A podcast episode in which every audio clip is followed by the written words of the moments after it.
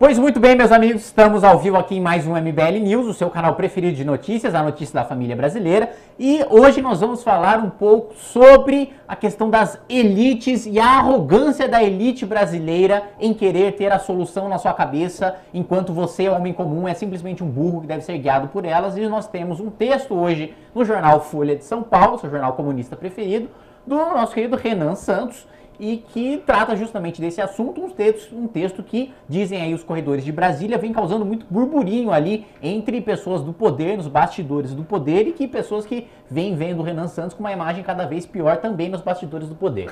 Por favor, Renan Santos, você pode discorrer um pouco sobre o texto. Boa noite, Ricardo. Boa noite, Renan. Boa noite a você que eu leia, que é o seguinte. Não, não, ninguém quer que você leia, porque ninguém vai acompanhar você lendo o texto. Né, As pessoas querem que você discorra sobre o texto. Por favor, Renan. Ápice do comunismo, então, lê a Folha de São Paulo. Boa noite aí. Primeiro, só agradecendo a Tatuís Teixeira por permitir que a gente continue trabalhando. Se quiser tomar aquele melhor cafezinho na região de Guaíba, bairro das Pedras Brancas, brancas das, das Pedras Brancas, melhor trator, cara, implemento agrícola. Se o trator é Massey Ferguson, Caterpillar, se ele é John Deere, se ele é Agrale, não importa.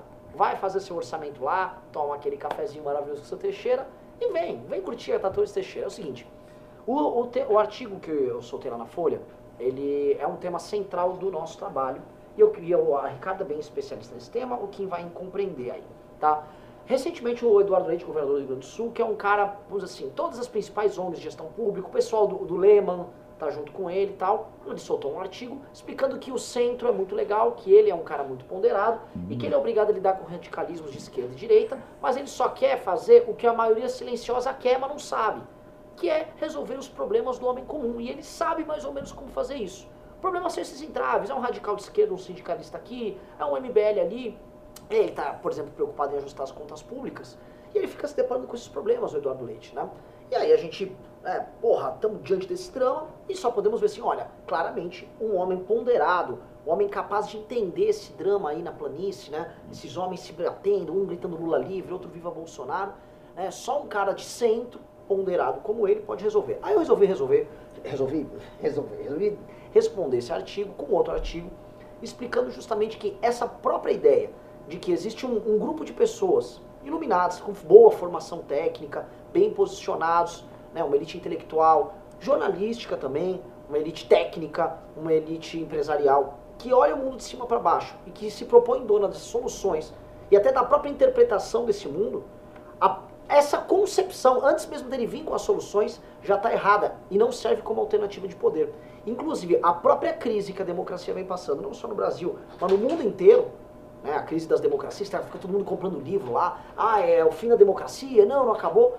Isso é um, um, sintoma do problema dessa própria elite. E é muito engraçado que quem gosta de ler sobre o fim da democracia é justamente essa elite. Sim. Que ela não sabe que ela é a razão em si do próprio problema. Né? Quando você vê o drama que levou à eleição do Trump lá, ao Bolsonaro aqui, aos cinco estrelas na Itália, ao Vox que está surgindo na Espanha, o pessoal da FD na Alemanha, a resposta que o, o, o Boris Johnson deu ao, à questão do Brexit, é justamente, são respostas que a população está dando para esse problema. Que aí essa elite chama de, ah, é um populismo burro, é um populismo barato, mas na prática são, vamos dizer assim, respostas a algo que não está funcionando. Essa concepção elitista de mundo não está rolando, então meu artigo aborda muito isso, é importante ler para entender, porque a gente sabe muito bem que, claramente, que é um garoto vendido do centro, né, um, é um cupincha do Rodrigo Maia, né, um pelego lá no Com Congresso certeza. Nacional, um bosta. Né? Esse programa é um oferecimento de tratores Teixeira e também de Centrão. Sempre, tudo que pinta de novo, pinta na bunda do povo. pois é. E aí o, o, Maia e uma turma lá dos partidos do centro, isso está na imprensa, né, eles estão montando uma coisa que chama centro, né? Que é basicamente uma alternativa ali bonitona para eles pintarem em 2022 como, olha, nós temos ideias bacanas, nós somos ponderados, mas para mim, e eu acho que o Ricardo vai concordar, e o Kim, Kim não pode concordar porque ele é obviamente um, um filhote do Centrão, é, é algo que nate morto, algo que não vai funcionar, as pessoas já vão perceber que não há resposta e quem agradece isso, obviamente, é tanto o Bolsonaro quanto o próprio Lula. Né? Senhor Ricardo Almeida. É isso aí. É, o, o, esse artigo a gente pode entender como uma expressão de uma tese maior que foi desenvolvida pelo Christoph Lasch no clássico Rebelião das Elites. A ideia do Lasch é muito simples. Ele vai dizer que se, se formou uma elite de pessoas que se, a, se julgava habilitada a dirigir os destinos do mundo. Dado que as telecomunicações encurtaram as distâncias e tudo se tornou mais rápido e tal, essa elite conseguiu é, se colocar nesta posição de julgar os destinos do mundo e querer conduzir o mundo ao seu, de acordo com seus valores, ao seu bel prazer. E isso é, se manifesta em várias áreas diferentes. Então, por exemplo, no jornalismo, que é uma das áreas mais sensíveis para esse fenômeno. No jornalismo, o que acontece? O jornalismo, até ali, década de 20, 30, 40, o jornalismo era muito político. Havia partidos nítidos, jornais nitidamente adversários do ponto de vista ideológico, jornais que eram mais à direita, mais à esquerda, mais autoritários, mais libertários e, e por aí vai. Isso era muito definido, as linhas editoriais eram muito claras. E você tinha, obviamente, os jornais dos sindicatos, os jornais uh, das igrejas até e tal. Quando uh, o jornalismo ele vai sendo transformado numa coisa mais anódina, mais é, é, geral e sem tomada de posição, como se fosse uma opinião instrumental, que é o típico jornalismo da Globo. O telespectador quer saber, Ricardo Almeida, o que é anódino? Anódino, uma coisa que não tem, não tem sal, não tem posição, não tem intensidade, não tá para lá, nem tá para cá, tá no meio. Entendi. Por exemplo, o, é tipo o jornalismo da Globo. O jornalismo hum, da Globo. Hum. A Globo tem posição, todo mundo sabe que ela tem posição. Mas ela não denota ter posição. Ela tá lá mais ou menos como um observador geral de tudo.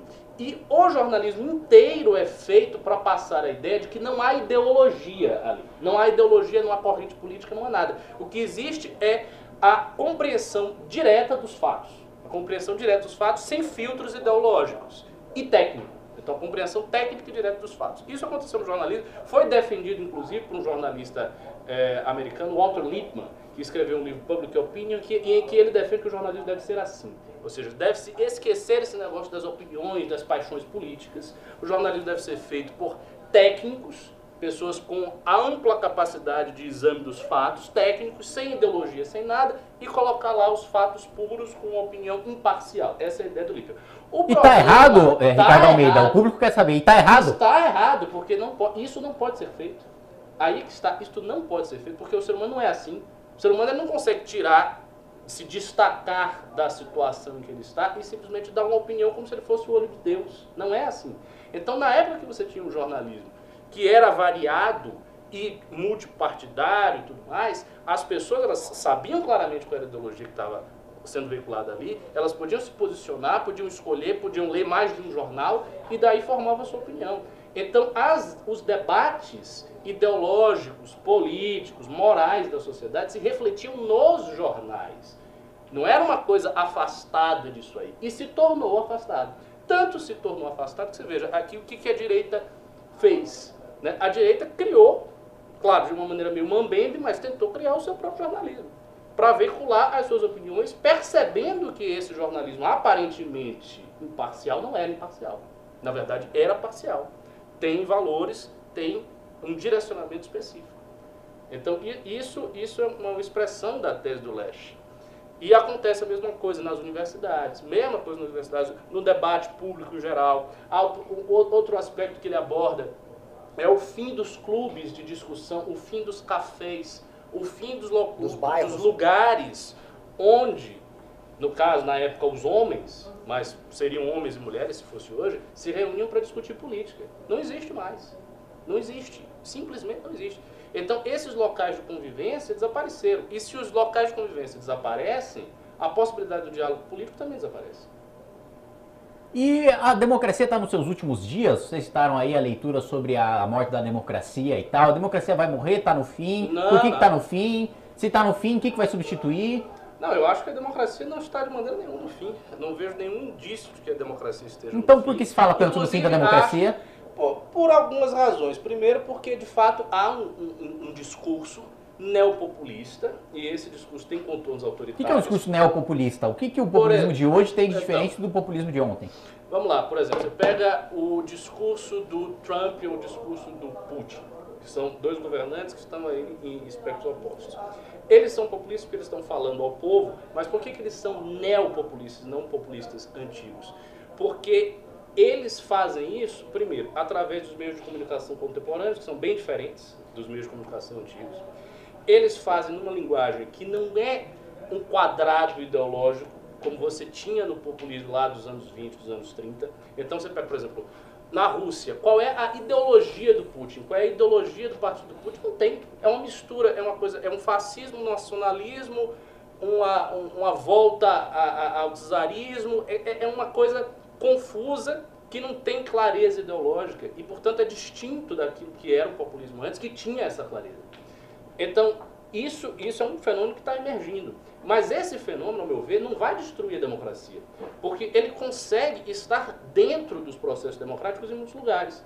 O Bolsonaro, por exemplo, foi eleito democraticamente, com uma campanha extremamente barata, uma campanha extremamente barata, que, portanto, refletiu o esforço natural da população, o esforço natural da população em colocar um, um, um governante que ele confiava. Isso é democrático, é democrático no mais alto grau. O que não é democrático é você ter um sujeito que compra eleição, que compra voto. Isso não é democrático. Então, por exemplo, em que a, a eleição do Bolsonaro é um desafio à democracia em si? Não é. Mesma coisa do Trump. Exatamente a mesma coisa. Então, esse neopopulismo, ele consegue aparecer e aparecer dentro das estruturas democráticas e eu não vejo ele tão autoritário, tão extremado, a ponto de haver um perigo dele quebrar essas estruturas. Não vejo isso acontecendo, não. Mesmo nos países que são mais autoritários. É, tanto que o, o, o que a gente vê mais é essa turma da elite, não é nem a esquerda, porque a esquerda no Brasil ela gosta de fazer um simulacro da época da ditadura militar. Tipo, ah, o Bolsonaro, voltamos a 64, eu vou, vou pro pau de arara tal. Agora a elite mesmo, ela está muito preocupada com a democracia. E ela não consegue transformar isso assim. Okay, o, o que exatamente está preocupado? Houve uma fraude no processo eleitoral? Eles vêm com coisas muito subjetivas. Não, não há uma escalada de um discurso polarizado. Violento, não sei o quê. É, mas na prática, assim, toda democracia, ela é pau. É disputada, é, é treta. O problema do Bolsonaro não é esse. E eu vejo os caras errando na crítica deles ao Bolsonaro. Isso, exatamente. Ah, o, o problema do Bolsonaro é o problema que você sente lá no Congresso. Né? Ele, ele vê, vou, aí eu vou jogar a bola pro Kim aí, né? ele vê nessa relação com o Congresso é, a, os entes de intermediação, de representação, tão como inimigos e não tem o menor saco de ter que lidar com eles, que ele acaba até desprezando e largando mão, que é o que eu, tô vendo. O Kim vai falar um negócio aqui, né? É importante, tem, tem a ver, assim, Pimbaçoso! Que, sei lá, Kim, acho que é bom você, você comentar. Como é que estão essas grandes reformas que o Bolsonaro ia passar? Olha, na verdade tem o seguinte, né, apesar, apesar do discurso do Bolsonaro de extremo de desprezo pelo parlamento, e eu acho que de certa maneira ele despreza por causa da carreira pessoal dele, que nunca conseguiu fazer, promover nada de relevante dentro do parlamento, sempre foi uma figura é, é, isolada lá dentro, ele, aliás, foi, foi, acho que foi noticiado no final do ano passado, que ele foi o presidente que mais distribuiu emendas parlamentares da história. Né? Mais do que Temer, mais do que Dilma, mais do que Lula, Bolsonaro, em troca de votos, em troca de base de, de apoio parlamentar, foi aquele que mais distribuiu é, dinheiro para que os parlamentares encaminhassem para suas, suas bases eleitorais. Né? Mas, de todo modo, a gente não tem uma perspectiva uh, de, por exemplo, o Bolsonaro avançar no seu programa de privatizações. A gente não vê o Bolsonaro falando em privatizações, a gente não vê o Ministério da Economia batendo muito nessa tecla. A reforma do Pacto Federativo, o presidente da República também não fala mais dela há muito tempo, e a reforma administrativa também não fala muito dela. E da reforma tributária, o governo, na verdade, é, não só não enviou sua proposta, né? É, sua proposta incluía aí a CPMF, viu que era muito impopular, e o governo voltou atrás e, e na prática não está mandando nada, como atrapalhou o debate também, é, apoiando ali de certa maneira velada a reforma do Senado, a reforma do Raul ali e criando um ambiente de embate com a Câmara dos Deputados. Mas o que se comenta muito aqui no chat deste jornal é de que o programa está muito chato, muito teórico, e o que as pessoas querem saber é: o secretário de comunicação é ladrão? Faço essa pergunta para Renan Santos. Ó, o que saiu, que saiu na imprensa hoje é que o Weingarten, que é um cara que, assim, a atuação dele já estava no limite do aceitável na questão da distribuição das verbas da Secom. Vamos lembrar, o Bolsonaro, né, ganhou a eleição com aquele papo Acabou a mamata! Não, esse negócio de dinheiro aí pra ficar financiando esses caras aí da isso aí não dá, pô. Não vamos ficar fazendo essa putaria. Acabou essa merda! Então logo eles entraram, houve, ok, eu tenho a grana do Secom, eu vou ter que mandar a propaganda do governo pra lá.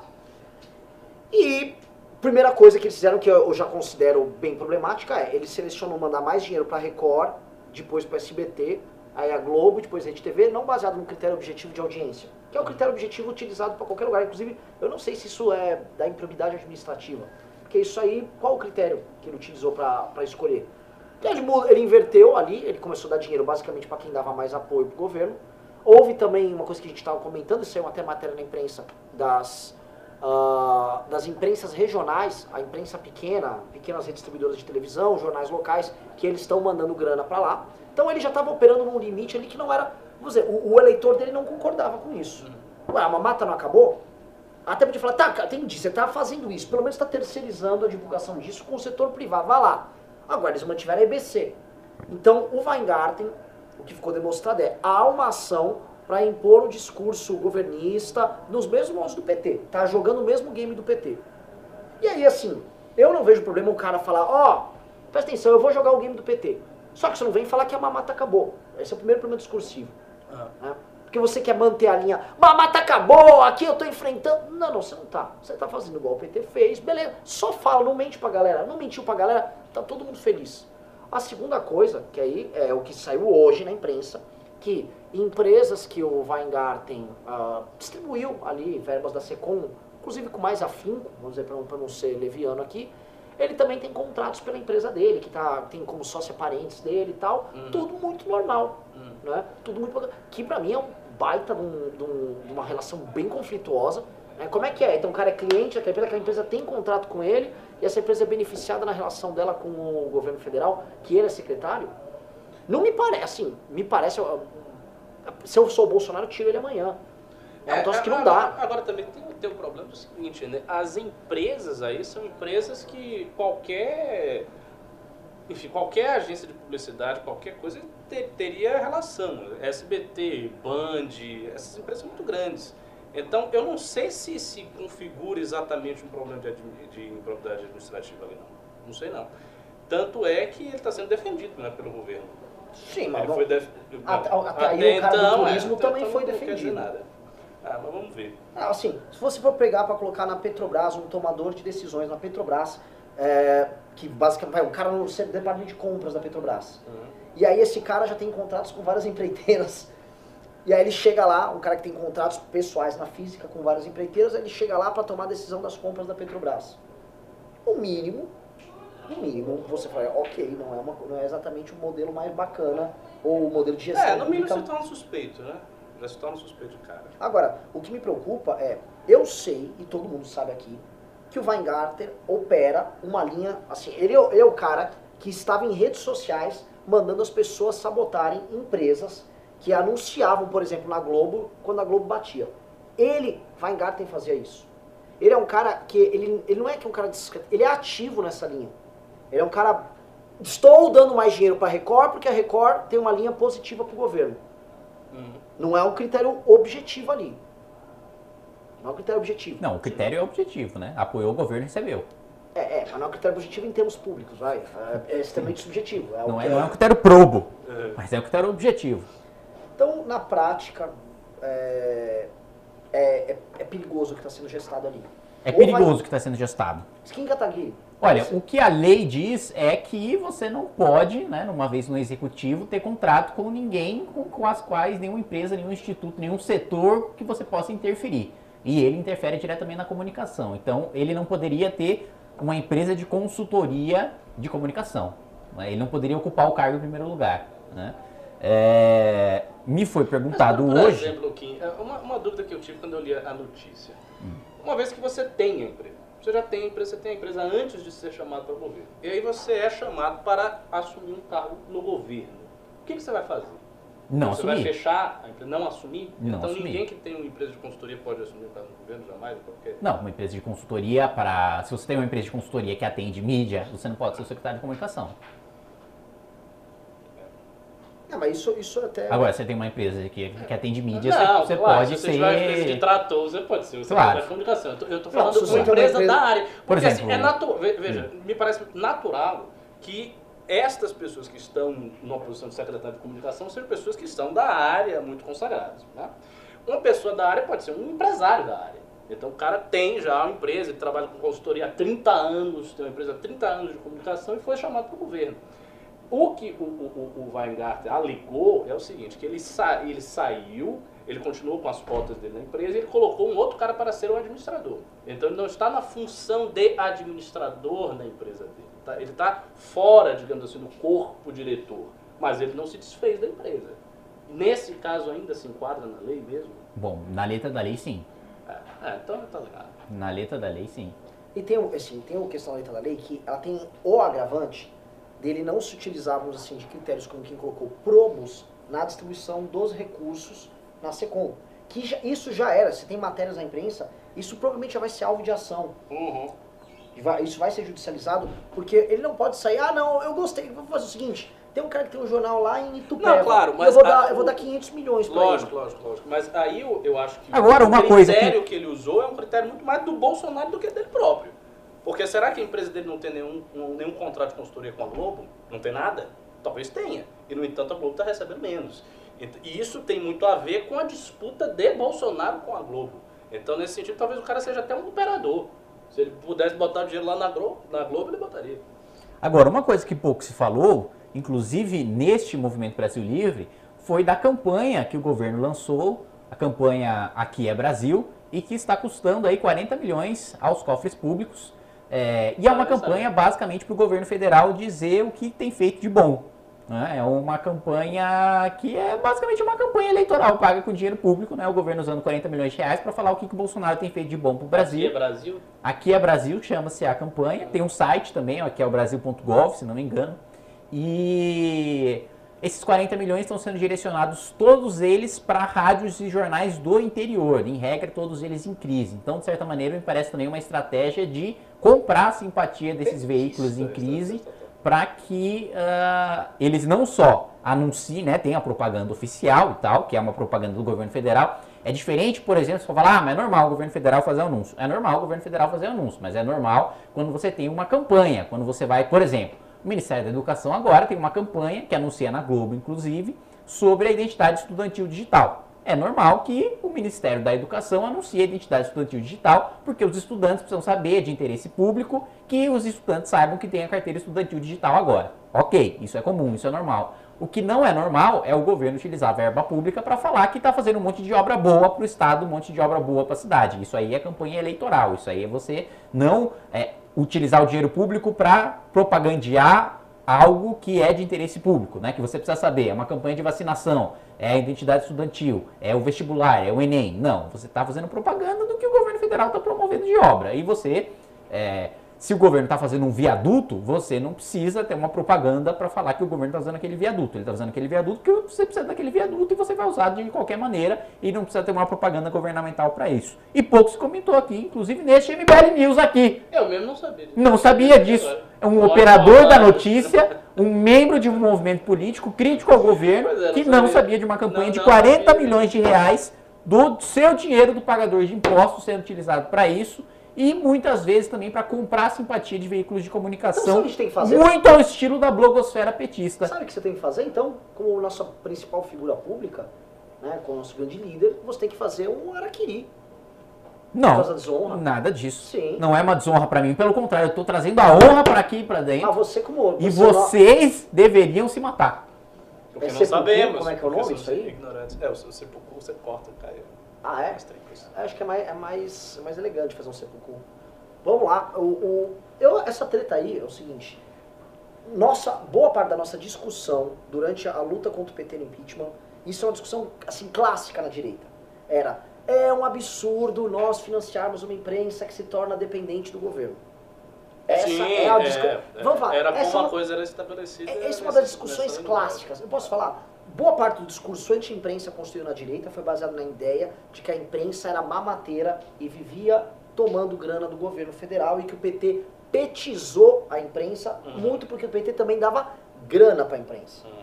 E esse, assim, a gente, vamos, a gente vai relembrar porque essas coisas estão ficando esquecidas. Sim. Um dos argumentos que levaram né, a, a, direita a ter, vamos dizer assim, essa postura até criativa de, de a, abrir núcleos de informação e difusão, de sites, blogs, canais de YouTube, foi isso. Foi uhum. essa conclusão de que havia. E consenso na direita, a ideia de que você precisava ter uma imprensa independente, porque sem mamata, vamos lembrar bem, essa imprensa nem aguentaria viva, porque ela, def, ela defende absurdos e inverdades e tal. Né? É. Chegando lá, e assim, Tanto é, só, só, só um comentário lateral. Tanto é que quando Bolsonaro assumiu, já se criou aquela coisa que ele, tipo, ele ia tirar a verba publicitária de todo mundo, A ia ser um Deus nos acabada, é. acuda, todo mundo ia fechar as portas porque não ia ter verba publicitária mais. E não foi, na verdade. É, E assim, novamente, ele é um homem público, ele chegou lá, fala. A, a questão só é a incoerência. A gente pode discordar. o- A questão é você no dia seguinte, tá com o Alan dos Santos, tá com o Carluxo, defendendo que você é antissistema. Mano, fala, ó, eu tô tendo, eu vou manter isso aqui, é do jogo, tal, tal, tal. Fica melhor e dá menos treta do que ficar tentando manter o estilinho. Quem vai ficar o Nando Moura igual ele tá fazendo, todo santo dia apontando a contradição. Ó, meu irmão, você tá falando isso aqui, mas você tá fazendo isso aqui. É. Isso faz o governo perder popularidade. Não tem sentido essa estratégia. Mas ah, olhando assim, desde a, desde a vitória do Bolsonaro, tem um lance que é, que é real. Houve essa aproximação dele com o Silvio Santos, com o cara da Rede TV e com o Edir Macedo. E ali ele formou uma trinca de ouro. E a gente sabe muito bem, se vocês acompanham a programação, tanto do SBT quanto da Rede TV, a Rede TV, assim, o velho da van não sai da Rede TV. Ele sai, é, é o tempo todo, a van, a van, a van, ah, Capitão Brasil, é o dia inteiro. É um, cara, ele, vai ver, vê se a Rede TV tem uma programação crítica. Vê se o, o SBT, vocês, vai- vocês vão começar a ver logo mais perseguição formadores de opinião vinculados a esses veículos que falem a, a coisas que, que desagradam o governo. Como acontece em qualquer governo que, que tem controle sobre imprensa. É natural. O Bolsonaro reclama muito. E o povo quer saber qual deve ser a postura do dinheiro público do governo federal em relação à imprensa. O Ricardo Almeida é presidente da República. Então, o que acontece com o financiamento? você-. O que acontece com o financiamento público da imprensa? a minha opinião, que não é a opinião da direita, que não deve ser a opinião de muita gente que está aí. Ih, Eu, rapaz, é minha opinião. Ih! Se eu estivesse e não prometeria nada Suleimani diferente no processo, Ih! eu utilizaria verbas públicas para fazer as propagandas e as campanhas que fosse dentro da lei. Se tivesse uma brecha dentro da lei para eu fazer campanha do que eu estou fazendo, faria campanha, colocaria que- verba então publicitária. você é um Colocaria verba publicidade, Então você é um publicitária pilantra. em todas as TVs. Agora, assim, eu não faria dist- essas distinções ideológicas que o Bolsonaro faz. Mas você utilizaria do dinheiro Claro. público dentro da lei para fazer propaganda de si mesmo. Evidentemente. Então você é um vagabundo, um líder totalitário. Pelo amor de Deus, isso aí torna alguém líder totalitário. Isso é uma prática absolutamente habitual, costumeira. É mas habitual. vai dizer, ah, eu já sei. Ah, costumeira, mas é um absurdo. É costumeiro, não é costumeiro. O quê. Homicídios também são muito costumeiros nesse país. Eu sei, mas você tem que entender o seguinte: ele assumiu, se você está lá, você assumiu o poder, você está fazendo alguma coisa. Se você cortar toda a propaganda que você faça, um cara no governo, numa posição de majoritário, um governador, ou um prefeito, ou um presidente da república, você vai estar se enfraquecendo politicamente. Isso é se enfraquecer politicamente. Imagine, por exemplo, se o Arthur assume a prefeitura de São Paulo, espero, espero que vocês não digam que são- vão fazer isso aí, pelo amor de Deus. E aí ele vai cortar toda a propaganda de obra, de tudo que ele está fazendo. A mamata São Paulo. acabou! Vai cortar tudo. Rapaz! Corta e faz a propaganda pela internet de graça. Ah, rapaz, isso aí pra mim é, é tipo o mundo encantado de Bob. Não, não acredito, cara, eu não acredito nessas coisas. Meu não. problema é o seguinte. Eu acho até que você pode diminuir se tiver um gasto excessivo e tudo mais. Lá, lá no meu estado, na Bahia, o Rui Costa gasta os tubos. Eu acho um absurdo. Eu acho que ele tinha que gastar mesmo, mas não que ele não tinha que gastar nada. Isso eu não, não vejo. Mas, mas olha só, nem tanto ao, ao terra, mas nem tanto ao céu, nem tanto ao mar. Eu Mas a acho- direita faz umas propagandas pra ela mesma e se, É o e se partido vincula a novo. uns É a linha partido compromissos. novo. Você vai, é aquele que cartão de bicicleta e põe um toco de madeira no raio da bicicleta. Assim, cara, você pega o caso dos governadores e prefeitos é mais bizarro. Um prefeito de uma cidade, sei lá, como São Bernardo do Campo, ele vai chega para um jornal que tem uma tiragem mínima e tem um alcance mínimo em redes, e ele vai lá, ele fecha contratos monumentais. Por exemplo, a audiência do MBL agregada com todas as nossas redes, a gente fala com pelo menos 12, 13 milhões de pessoas num dia. Somos os Facebooks, os Instagrams, não sei o quê. É uma audiência monumental. Se um cara viesse comprar a gente com, na proporção que um prefeito ou um governador compra veículos, Ah, milhões, milhões. é, né? milhões, a gente tava com uns 200 milhões ano. Hum. É, Os caras gastam os tubos para comprar pequenos influenciadores políticos nas cidades e estados. Então existe uma coisa que é generalizada e é abusiva. E assim, não existe em nenhum interior, nenhum município no interior. imprensa independente, a gente sabe disso. Não, isso, não, Todo isso, isso eu concordo. Isso eu também acho. Mas é, vamos, é um exagero, exatamente. Ah, esse exagero tem que ser coibido ah. de toda forma, porque um, as pessoas não têm acesso à informação de verdade. É tudo comprado. É e tudo comprado, comprado. comprado. comprado ostensivamente, lá de fez. Toda, toda a imprensa, toda a imprensa é comprada pelo prefeito. Então, assim, tem um abuso claro. E, assim, o PT, em especial o PT, ele transformou isso em via de regra no governo federal também. Ele ultrapassou qualquer limite e ele começou também a, o lance de financiar blog. O Bolsonaro se insurgiu contra isso, e eu acho que as pessoas, indo pro senso comum, se, se, se a putaria acabasse, ele mantivesse uma propaganda que fosse considerada razoável e aceitável, beleza. Até porque ele ganhou narrativamente boa parte dos embates dele sem precisar de nada disso. Então, assim, poderia ter um negócio, ó, oh, tá aqui o governo federal faz uma campanha, vai divulgar, tá aqui vai pra Globo, tá aqui vai pra Folha, tá aqui vai pra não sei o quê. Beleza. Mas é isso que eu entendo. Tá. Se não, eu, eu mas isso, isso, isso é aceitável. O cidadão comum que, que quer o fim da mamata também mas acha isso. Mas o liberal muito estrito, não. Ah, mas o liberal muito é estrito, o, o pensamento Não, eu não, eu acho que não tem que ter nada, não. Aí, cortar tudo. É mesmo? Que... Então desenvolva, desenvolva. Não, não, não tem que ter nada. É só a campanha de interesse público, meu amigo. Só campanha de interesse público. Fazer propaganda de si mesmo, o que, rapaz? Então quer dizer que ele pode chegar à presidência da República é. sem isso, mas uma vez que ele está com a máquina do governo na mão, ele vai precisar é lógico, pagar veículo de lógico, comunicação. Estar na presidência, de certo modo, é mais difícil do que chegar lá. Ele está lá hum. sob pressão, ele está lá sob hum. desafio, ele não está lá assim tranquilo. Hum. Tipo, ah, ele é o presidente, não tem mais nenhum concorrente, não tem nenhuma possibilidade dele perder a próxima eleição. Não, ele está numa situação em que ele precisa se reforçar politicamente. E um dos reforços políticos de alguém que está fazendo alguma coisa é fazer alguma propaganda do que ele está fazendo. Até para que as pessoas saibam disso. Então, o cara começa a fazer várias obras. Tá então, ele consegue, ah, ele consegue é viabilizar, ele consegue viabilizar, propaganda, ele consegue via, ele consegue viabilizar um projeto presidencial é. sem isso, mas ele não consegue ter um reforço da própria imagem política, podendo inaugurar a obra no país inteiro, tendo o microfone da imprensa no momento que ele quiser. Ele vai precisar realmente de verba pública fazer vai, propaganda de si mesmo. Vai, Vai, porque ele vai disputar com concorrentes que fizeram isso, que farão isso. Ele não está numa situação assimétrica. Ele não pode ficar numa situação em que ele vai ser enfraquecido.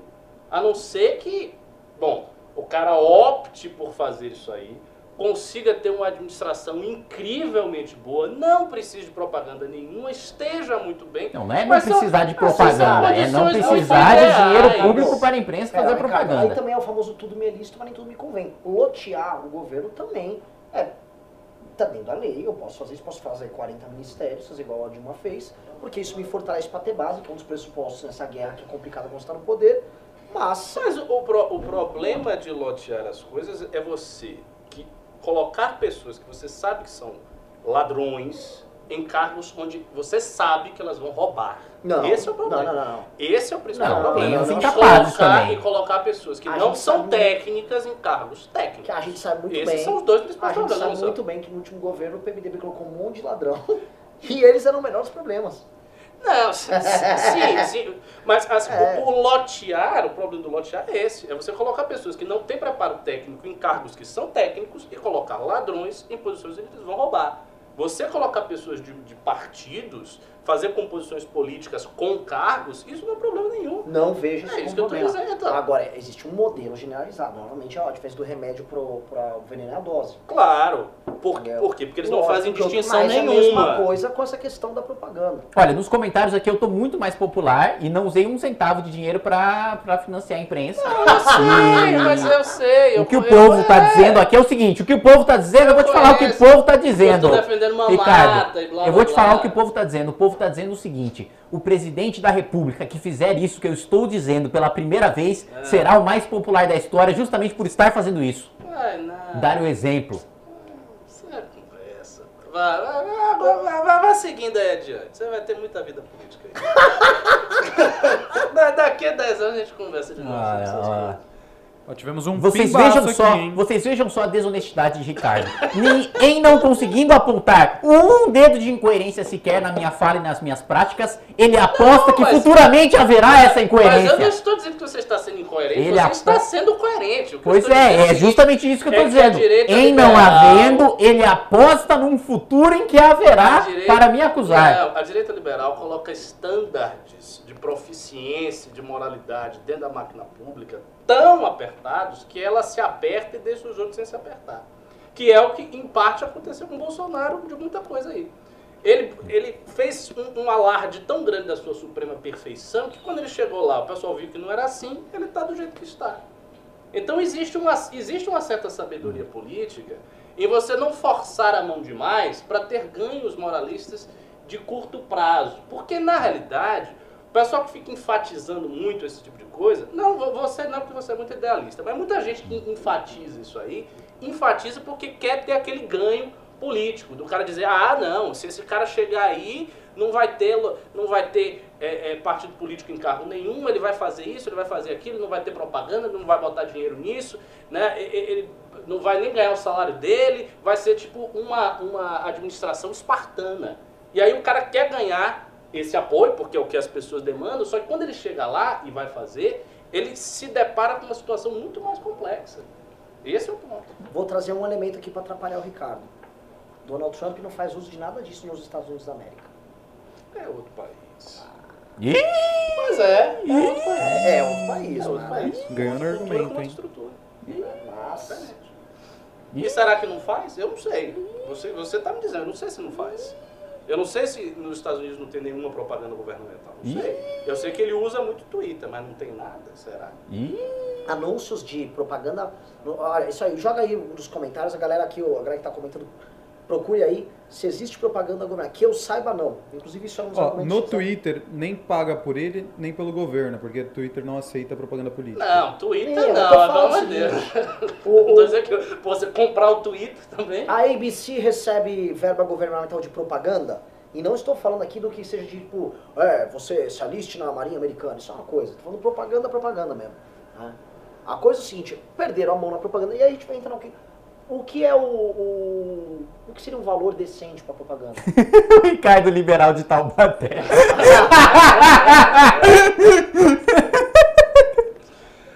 o que, que, seria um valor decente? O que seria um valor considerado justo? Depende. Aí eu não posso. Você não pode ter uma, uma explicação milhões, abstrata disso. 40, Depende de qual é a propaganda, do tempo. Certo? Esses 40 milhões do Bolsonaro, eu posso falar, é nada.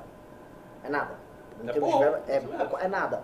O Marquesan, no orçamento para prefeito, a prefeitura de Porto Alegre de 2020, tinha empenhado 40 milhões para propaganda, para uma, uma, prefeitura. E ele fez a propaganda pelo jeito? Não, foi derrubaram agora. Né? Mas ele, mas estava, queria. mas ele, mas ele queria. Ele queria. E, é, e ele é o quê? É um socialista? Não, não é. Então, o Marquesan é um cara. É. E muito rígido já. É isso que eu estou dizendo.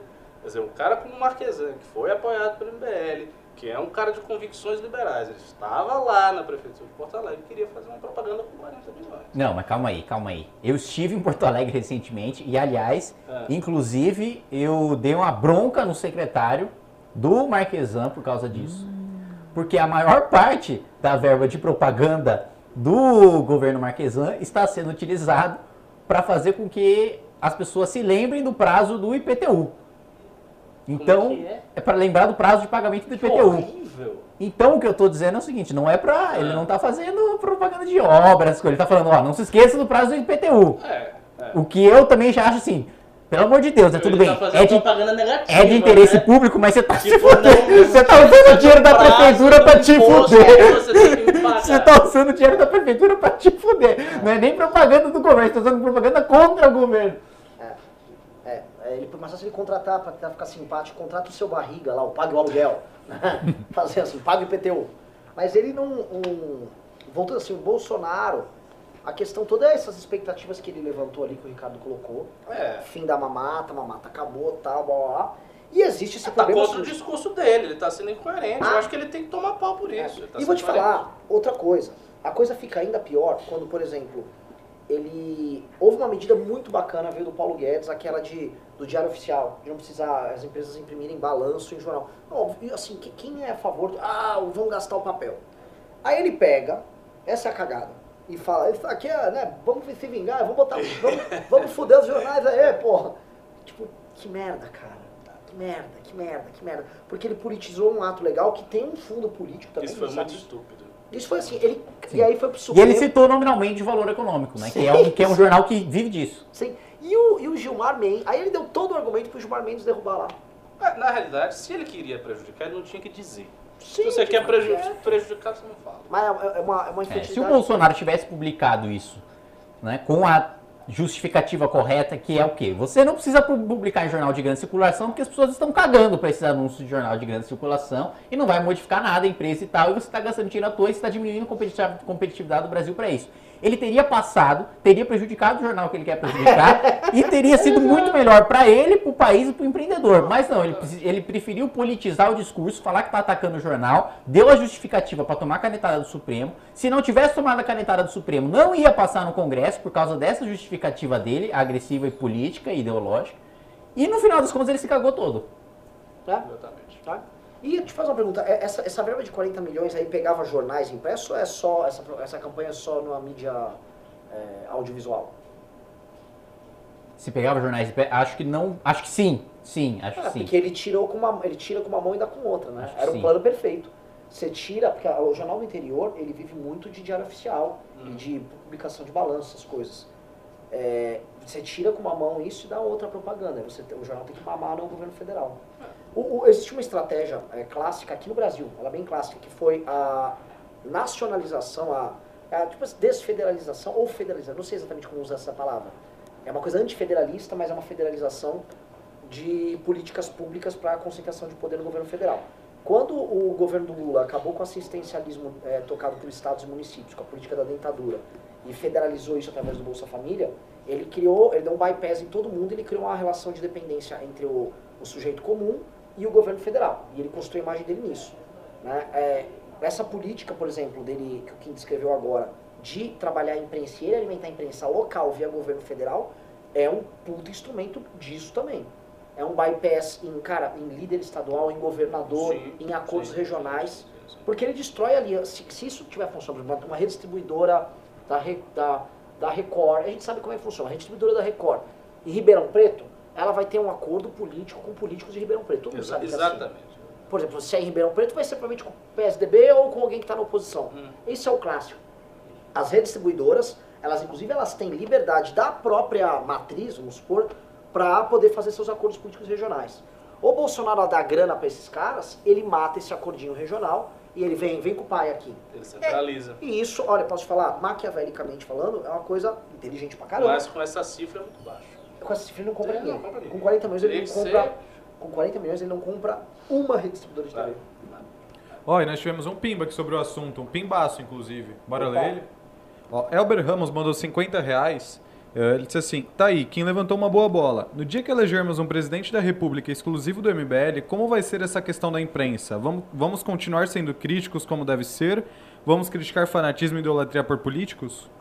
Vamos, vamos aqui. Isso aqui é e aí, qual que é a postura do MBL no governo vamos MBL? A treta aqui. Estão é, falando aqui nos comentários que o Ricardo faz parte da direita gengivuda já. e, quando, e quando o governo MBL errar, qual será a postura do MBL? Puta que pariu. Governo MBL errou, os próprios membros do MBL veem que errou, e aí o que, que o MBL vai fazer? Eu Renan Santos. Errou. Todo mundo sabe que errou. Foi incoerente. Erro, né? Fez merda, fez merda. Posso falar? Vamos supor o seguinte, na prefeitura Arthur Duval, Arthur prefeito, eleito, ele fez uma cagada lá, e eu vou dizer que eu tô trabalhando com ele lá na cagada. Aí eu saio, eu pego um carro, venho aqui no Nil, sento aqui e falei, cara, aquele Renan é um merda. Realmente não dá. Realmente não dá. Realmente não. Não vai ser como então? Vai ser. Eu não sei, tipo, Então vai ser, vai ser uma babação de ovo, então. MBL com MBL no governo? Eu não sei. Eu não sei. Quem vai bater todo mundo é o Kim. Posso falar? Ele vai estar lá na Isso, isso é uma pergunta de. Errou! Isso é uma pergunta que a gente vai ter que definir mesmo, a gente não sabe. Nós não sabemos. E a independência é a postura crítica. E o espírito combativo e as manifestações. Não vai ter manifestação contra o governo do MBL? Mano, eu tô, eu tô, eu tô... Manifestação contra o governo do MBL? Rapaz, se o governo. Olha só, se o governo do MBL tiver tão ruim, tiver errando tanto, a ponto de você ter que fazer uma manifestação contra ele, é mais fácil desvincular os caras do governo do próprio MBL. Tipo, você tá fazendo um negócio, você precisa de uma manifestação. Você vai expulsar os membros do governo do MBL, ou os membros do governo vão expulsar aqueles do MBL que estão fazendo parte do governo? Um racha. É óbvio que isso aí vai levar um racha. Vai levar um racha. Claro que vai levar um racha. Se você vai fazer uma manifestação contra o governo, sei lá, o Holiday assumiu a prefeitura e tá fazendo tanta merda que você vai ter que fazer uma manifestação contra ele. Vai ter um racha. Vai ter um racha, porque ele não vai querer essa manifestação contra ele. Mas isso, isso eu posso falar? Isso é uma belíssima uma pergunta que a gente nunca se preparou para pensar. E, e, e, assim, e como Arthur Duval, cujo sobrenome a gente sabe é Coragem, vai ganhar a Prefeitura de São Paulo, posso falar isso ou não? Que vai ganhar, pode. Vai ganhar, ele vai ganhar a Prefeitura de São Paulo. A gente vai ter que lidar com esse problema e vamos construir isso aqui no Brasil. Pode. Mentir não é crime eleitoral, não. Eu acho, eu acho assim, algumas, eu acho que algumas coisas têm que ser estabelecidas aí, que o pessoal vai dizer que eu não valho nada, que eu sou da velha política, mas algumas coisas. Velha política. Primeiro, eu acho que não se tem, não se tem que fazer é, é, é, compromissos excessivos. Acho que tem que fazer um compromisso de acordo com a realidade. Tipo, a gente vai administrar assim, assim, são esses os problemas, a gente vai tentar resolver esse e esse problema, vendo que é possível não vai chegar lá e o cara não vai fazer acordo com ninguém, não vai sentar com partido nenhum, vai fazer um governo puríssimo. Isso, isso não vai acontecer. Vai sentar com todas as pessoas que estão aí, com as pessoas que têm o poder, vai conversar, vai fazer composição, vai fazer tudo que, tudo que todos os governos fizeram. Só se esforçando para não roubar, se ser honesto. não, né, pô? Se esforçando para não roubar. Precisa ter um esforço. Você tem um impulso lá, lá, lá, lá, ladino tão poderoso que você precisa fazer um esforço. Uma vez que você estiver no poder, Ricardo. Não, não, foi um ato falho que explica a sua natureza, o seu subconsciente. Uma vez que você estiver no poder, você vai precisar fazer um esforço. É como José Dirceu disse que tem convicção de que é inocente. Né? Ele foi convencido pelos argumentos de que ele mesmo. Assim, da mesma maneira, você precisaria, uma vez no poder, fazer um esforço para não roubar. Então, não é Você seria como o ETzinho da pintura. Deixa eu falar. Me segura que ah, eu quero tá, roubar. Tá, tá, vai lá, Ricardo. Por favor, faça, você... faça o meme do ETzinho da pintura com o Ricardo. Você não vai roubar, não vai fazer nada de desonesto e vai administrar de acordo com as possibilidades que você encontrar ali a, a, pra mim, essa é que deve ser o norte. Se você, se você quer falar uma coisa que você vai poder fazer adiante. Agora, se ficar prometendo coisas impossíveis, as pessoas vão comprar as promessas. Se ganhar, elas vão cobrar. E aí vai ver como é que vai ser. Mas você promete que vai fazer um esforço para não roubar. Eu não isso as pessoas podem, isso nada, as pessoas podem cobrar. Eu sou candidato. Isso as pessoas podem nem cobrar. Nem serei candidato, nem quero ser candidato. Vocês isso. São candidatos. Mas pode cobrar, por exemplo, do Arthur. O Arthur, você acha que ele Claro. Você recomendaria ele a prometer assim, vou me esforçar para não roubar. Exatamente. Para quando ele estiver no poder, ele estiver puxando um ferro falando: "Ai, meu Deus, eu não vou roubar". Tô vendo dinheiro ali, a conta tremendo. Agora a gente sabe que o Arthur rouba. O Arthur rouba? No fazendo exercício. Ele é o famoso Maluf, ele rouba, mas faz. Entendeu? Ele tem a série lá, ele faz com o movimento todo errado, mas ele faz. Ele faz todo errado? Faz. Porra, tem um vídeo famoso dele fazendo tríceps lá, ridículo. ridículo, ridículo. ridículo. Ali vai vazar na campanha isso aí, hein? Pra não roubar. O, o, o, nossa, assim, esse ponto levantado nesse Pimba são os desafios que o movimento crescendo vai ter que lidar. Só que eu fico muito feliz de saber que a gente tá apto a lidar com desafios como esse, porque a gente vai lembrar que ano passado decretaram a nossa morte, né? Uhum. decretaram nosso fim. Em tese, a gente não podia estar se preocupando, estar se preocupando, sei lá, com a concordata do MBL, a gente está preocupado com isso, né? Parece que não é o tipo de preocupação, muito, fico feliz de saber que não é essa preocupação nossa, mas eu acho que tudo passa, não sei se o Kim concorda, a, ao concorrer com um executivo, como é mundo real, você vai ter que trabalhar com premissas realistas e não enganar as pessoas com prometendo o mundo para não entregar nada. Ah, entendi. Então você não sabe se eu concordo se. se você não Não, peraí, deixa, eu, que... deixa eu informar. Você não sabe se eu concordo com a premissa de que nós não devemos enganar as pessoas. Você tem dúvidas em relação a isso. Você está duvidando, basicamente, segundo os pressupostos da sua questão, do meu caráter. Não, eu não, sei. Sabe quem tá aqui? Sei. Você é o Kim da comissão. Aqui. Eu não sei. Não, eu não sei se o Kim. Eu não sei se o Kim concorda ou não, mas eu acho que nós não devemos ser demagogos e populistas e prometer para as pessoas coisas que a gente não vai conseguir cumprir depois. Mas, eu não sei se o Kim é dessa índole. Eu não sei se o Kim é da escola de pensamento que promete o que cumpre. Eu não sei se o Kim é dessa moral que eu sigo, né, reta, correta, que só prometo aquilo que eu posso cumprir. Talvez o que não seja. Porra, cara, te conheço há cinco anos. Isso aí se chama prudência conservadora, é um ceticismo razoável. É. Chama-se canalice, chama-se acusação. Olha o seguinte, ô Kim, vamos lá. É, esse, esse, tema é bem interessante. Eu acho que nós. Uh, a candidatura do Arthur, né, ela vai ser uma candidatura que, de fato, desde o começo ela vai ter que prometer o, o, o porque todo mundo fala das propostas. você fala muito do conteúdo, mas a gente vai ter que falar muito da forma da ação política. É. E, a E forma as pessoas vão querer saber. Um, as pessoas vão querer saber e a gente vai ter que dar um banho de realidade para não vender. Nem o que o Zema vendeu no Rio, no, no- em Minas, que ele, tá, ele se atrapalhou todo depois, fica todo mundo pegando as contradições, nem o que o Bolsonaro fez. Pois é. A gente vai vir com, a gente vai ter que vir com um papo true pra galera. Não, a mas ao maneira de fazer tempo- política é, a gente faz composição, mas a indicação política precisa ter capacidade de ocupar o cargo. E precisa ser um cara que não tenha ficha corrida gigantesca. Concordo, concordo. Só que assim, a gente falar, eu vou governar com os melhores dos partidos que a É, não, população de São Paulo não, eleger. não, você tem que ver se, se dá pra fazer. Tem que ver os nomes. Dá pra fazer mesmo? Não, não, dá não, não, não, não, Assim, o, o, eu não preciso ir longe. Aqui, ó, O João só- Dória- Não é possível que um partido aqui só você tenha- já sabe que nesta cidade daqui já tem um problema com o PCC. Você já sabe qual é. Então, só isso aí já, só isso aí já coloca uma dificuldade. Pra quem vai sentar ali na cadeira. Não, mas, Ricardo, Não, eu- mas eu acho muito diferente. A dificuldade com o PCC é mais pro governo do estado do que pra prefeitura. Ah, Rapaz! o governo do estado não tem contato com o ônibus. não, não é o governo do estado que cuida dos ônibus. né? E é uma organização sabidamente criminosa. Vai tirar da mão dos caras? De vez? É, Vai. eu acho no Acabou a mamata.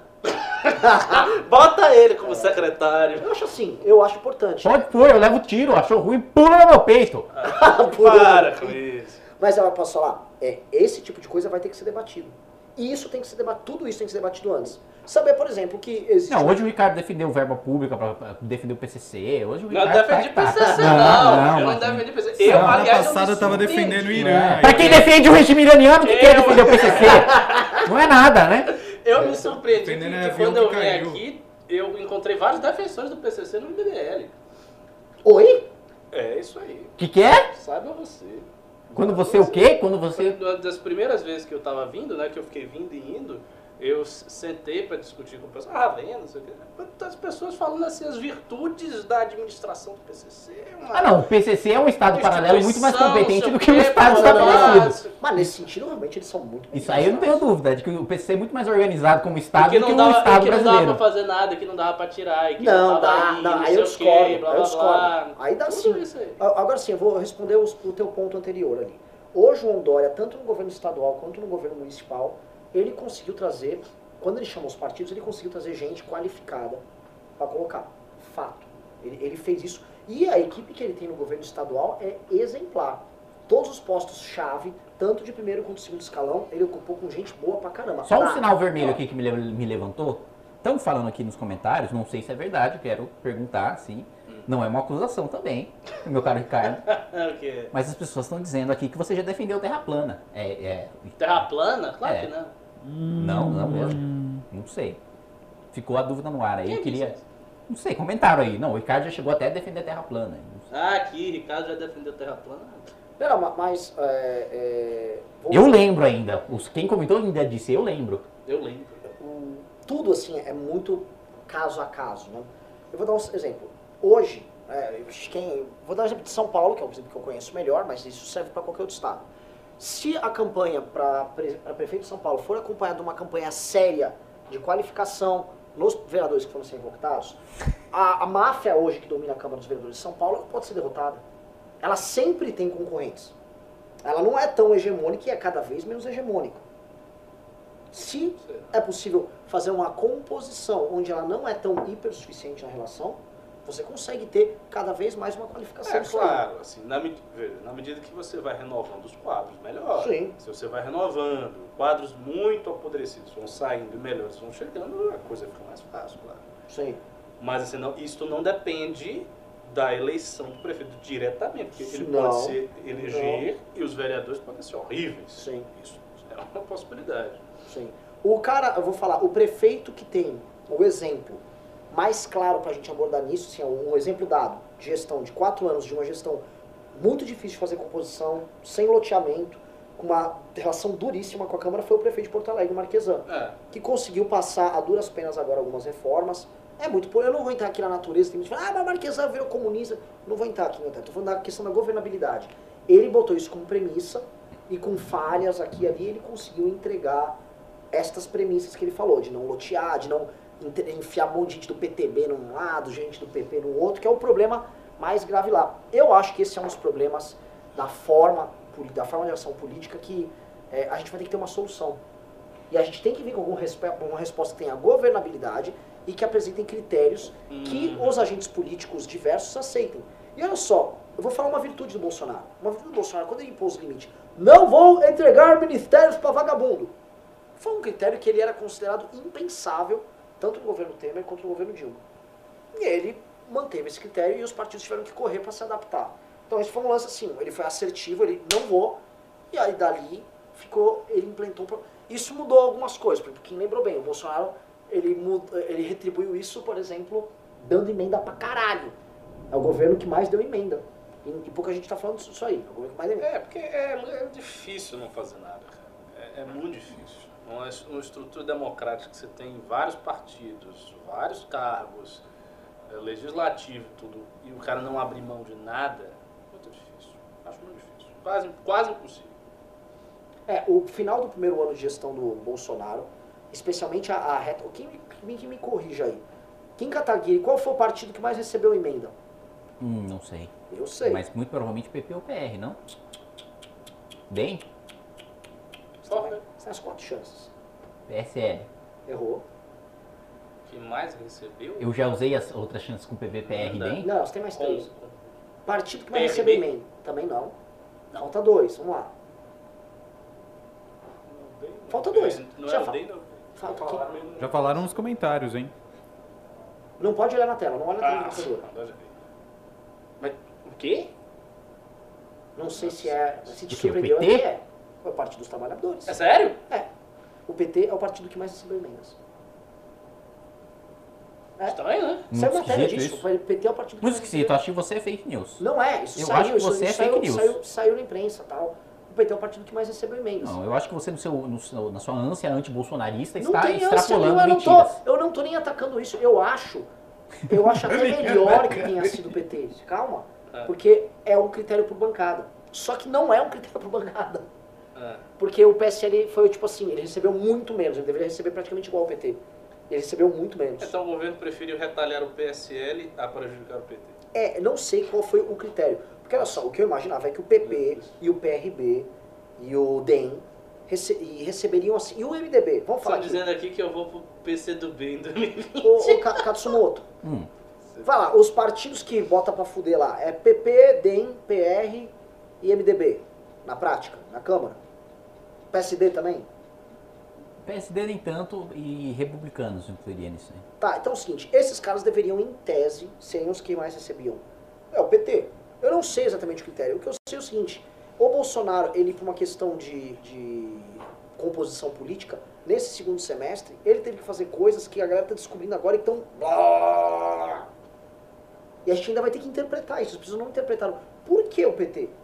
É, é. Por quê? Por quê? Porque assim, não, se fosse por proporcionalidade, o PSL era o segundo. Não foi. Qual a razão disso? Os deputados do PT, é o limite, se eu não me engano, que me corrija, 15 milhões e 400 mil. É, o, a, o impositivo é. Todos, plau, no limite. Talvez Bolsonaro seja um petista. Ah, não, calma. Ele subiu para humilhar a direita calma, e acabar. Calma, calma. Você está falando. Ah, não, já entendi. Então. Qual foi? Você está falando de pagamento de emenda. É o pagamento das emendas. O que, o que até você vai. Porque o governo pode empurrar a emenda para frente ele executou as emendas do PT numa velocidade maior do que ele. Quer dizer, ele executou emendas do PT e cumpriu uma, uma cota gigante, e as do PSL não. E as de outros partidos não. Agora, ele é, foi privilegiado na relação ao PT. O PT foi privilegiado? Ou é. será que o PT só. Você está falando de valor, ou de prazo, de cumprimento? O, o, o, a matéria fala em valor. valor. Valor. Ah, então eu entendi já. Não é? Então, então a, a matéria está falando de emenda impositiva. Que, é, é essas de 15,400. Que é essas de 15,400. Então é natural que o PSL tenha menos executado, porque a emenda impositiva ela é executada no ano seguinte. E tá. o Bolsonaro, nesse primeiro ano de mandato, só executou a emenda dos parlamentares da legislatura passada. Ele não executou a emenda dessa legislatura. E na legislatura passada o PSL tinha dois ou três deputados. Mas você não teve emenda executada? Você só teve empenhada? Não, é só empenhada, executada. Tá, tá, tá. Então, e as do PSL? Porque do PSL foi, assim, hum. ele foi, sei lá, o sétimo ou oitavo. Se for só as da passada, ele deveria ser um dos últimos. É. Tem uma bagunça aí no meio. Porque é, a matéria, não sei, precisaria ler a matéria. Lê a matéria, lê a matéria. É, a, matéria a, matéria, a matéria é confusa nesse ponto. É, o que de- o- a matéria, inclusive, ela fica aqui tentando mostrar, olha o que está acontecendo aqui. E aí depois vai para os senadores também. É, não, a matéria dizer, olha o que está acontecendo, até aí tudo bem, porque os jornalistas nem ele sabe o É, o- Muitas vezes. mas, mas voltando no ponto, o ponto é o seguinte, vezes. as técnicas de governabilidade que o Bolsonaro passou a usar, do, vai, desde o acordão para cá, a gente ainda não decifrou.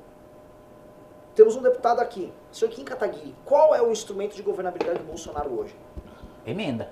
Só emenda. Emenda e. É que não é instrumento de governabilidade, é mais um instrumento de privilegiar aliados que é ele mesmo atuar, interceder, gravar vídeo, colocar as redes a favor. Mas não é de governabilidade, é mais privilegiar os aliados mais ferrenhos, assim. Ah, Mas na prática é para gerar governabilidade. Ou não? Não, porque ele não depende desses caras para governar. Ele depende dos caras para quem ele paga emenda. Então, por Então exemplo, emenda é um instrumento. é, então, por exemplo, Davi Alcolumbre executou no final do ano uma emenda de 150 milhões, assim. Tipo, pá! Puta de uma emenda. 150 É assim, basicamente Meu o Amapá Deus. nunca teve tanto É dinheiro. muita grana. 150 milhões para ver o volume. Numa, uma emenda. Sabe, Ele lá fez o que com essa emenda? Foi, foi Ele o pavimentou, assim, Macapá inteiro. Nossa. Tá. Que realmente, assim, nós fomos pra Macapá esse ano, tava precisando. Tava, né? É, seu Arthur falou bem lá. Mas, então, entendendo essa lógica aí, o, qual- você foi falar assim, começou 2020. Qual vai ser o. o- qual- quais são essas ferramentas de governabilidade utilizadas pelo governo para as pautas que eu ainda não sei quais são, mas que são importantes para o governo? O governo não abriu quais são as pautas desse ano. Tem as propostas que o Guedes mandou, mas a gente não sabe assim, o que, que é a agenda do governo para esse ano. Não, vai ser emenda, vai ser emenda. É emenda. Vai ser emenda, é. Ah, é- Um governo mais habilidoso negociaria relatoria de medida provisória hum. e de projetos de lei ou de PECs mandados pelo governo. Só que como é um governo que não, não é habilidoso, ele deixa margem para que o Maia e o Davi negociem isso no lugar dele. Então, na prática, hoje, quem negocia deveria ser o governo, né? deveria ser o presidente da República, que negocia, que é o que todos os presidentes faziam, né? que é, eu tenho uma medida provisória, eu vou negociar com os partidos quem vai ser o relator dessa medida provisória para eu dar visibilidade e tal, e ganhar governabilidade com isso. Mas o governo não faz isso, ele só manda, não conversa com o Congresso, e como ele não conversa, quem conversa utiliza esse crédito político, que é basicamente o Maia e o Alcolumbre, que fazem o rodízio dos partidos hoje que vão ter essas relatorias. Tá, então o Maio e o Alcolumbre estão hiper empoderados na relação. Então, então isso explica o fato da Joyce Hasselman ter sido frita pelo governo, porque ela estava participando junto com Maia, é, pelo que todo mundo ficou sabendo, dessa distribuição, mas não cumpria. Não, a Joyce, a Joyce, não, não, na verdade a, a distribuição de relatoria é cumprido, o que não é cumprido é a execução, Não, de distribuição de emenda. emenda. Isso, isso. É que foi isso que a família Bolsonaro começou, a- os filhos começaram a bater muito, que ela começou a querer dar uma, virou uma espécie de intermediária aí na relação. Mas esse modelo, então, é... porque assim, a gente fica ouvindo assim, ah, o legislativo tá fraco e tal. Na verdade, o legislativo nunca teve tão forte. É, Não, nunca teve tão Parece. forte, nunca teve tão forte porque o governo nunca foi tão pouco habilidoso. Hum, Cara, aqui ó, estamos fazendo um bate-bola muito doido aqui, tá muito interessante essa bagaça. É. Tem uma pergunta maravilhosa que chegou agora. Qual a expectativa de vocês em relação à eleição de vereadores do MBL no Brasil? Couto, vamos lá, tem que ler você aí. Vamos passar Ó, então pros pinhos. Calma aí, ó. V- vamos ler essa aí que- o Ricardo já falou. Gleison Alves mandou 6 reais. Qual a expectativa de vocês em relação às elei- às eleições de vereadores do MBL no Brasil? Qual a expectativa? O povo quer Este- saber. Este é um bom tema. Este é um bom tema. Eu acho que na verdade tem que não é expectativa, tem que ter, ter trabalho. É agora trabalho. de fazer, de fazer um projeto por menina, né? É, O tá que a solto. gente tem é o seguinte, é, diferente, nessa eleição, para essas próximas eleições, diferente da anterior, tem muita gente com muito trabalho bem construído.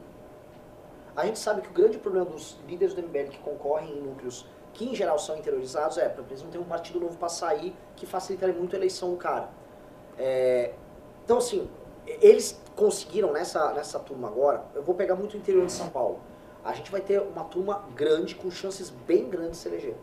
A gente pega do Tomás em São José dos Campos, ao Varley em São José do Rio Preto. A gente pega em São Paulo. O povo que quer é um- saber de números. No Brasil, quantos o Ah, MBL ah. quer eleger? A gente tava falando só em São Paulo aí de pelo menos 40. 40? 40? É. 40? Segura o Ricardo. É mesmo? Tudo isso? Competitivo? Competitivo? 40 competitivo. 40 competitivos? São Paulo, você, tá, você vai começar a fazer turnê com eles, inclusive? Rapaz. Não, não tô sabendo de 40 competitivos. não tô sabendo de 40 competitivos. Não, não, tem uma turma grande. Assim, os estados que a gente tá mais sólido para isso é São Paulo, Paraná. E aí algumas capitais, por Paraná vai fazer bastante. Paraná, por exemplo, o menino de Francisco Beltrão, que ganhou inclusive o prêmio de melhor núcleo municipal. Eu não, assim, se ele não ganhar bem, se não for nos três mais votados, a gente vai ter uma surpresa. Ricardo até explodiu. Ricardo até explodiu. não, eu tomei um susto mesmo, tipo, 40 no estado de São Paulo competitivo. Cara, a, a, a São Paulo, assim, 15 é. a 20, a gente tem condições reais de fazer. Olha, se o MBL conseguir fazer essa quantidade, vai ser realmente um salto de... Essa quantidade de 40 ou de 15 a 20? De 15 a 20. De 15 a 20. É um, é um salto absurdo. A gente tem é um 40, salto absurdo. A gente tem 40 times competitivos aqui, aqui, em São Paulo. Aqui tem um, um vereador em São Paulo. É. Vai ter 20. Não, e outra coisa, tem uma diferença que é crucial para todas as outras eleições que a gente participou. São todos por sangue. E eu acho que essa é a novidade. Vou dar um exemplo, o Varley. O Varley, Lester da Rio Preto, ele tem um trabalho muito sólido já de alguns anos. É, tá é verdade, é verdade. Então, assim, o, o, o e, muito, e muita gente que passou pelo MBL já em 2016. Então é, é gente que é, tá fazendo trabalho há pelo menos quatro anos. Sim. Então, assim, já, já tá sólido.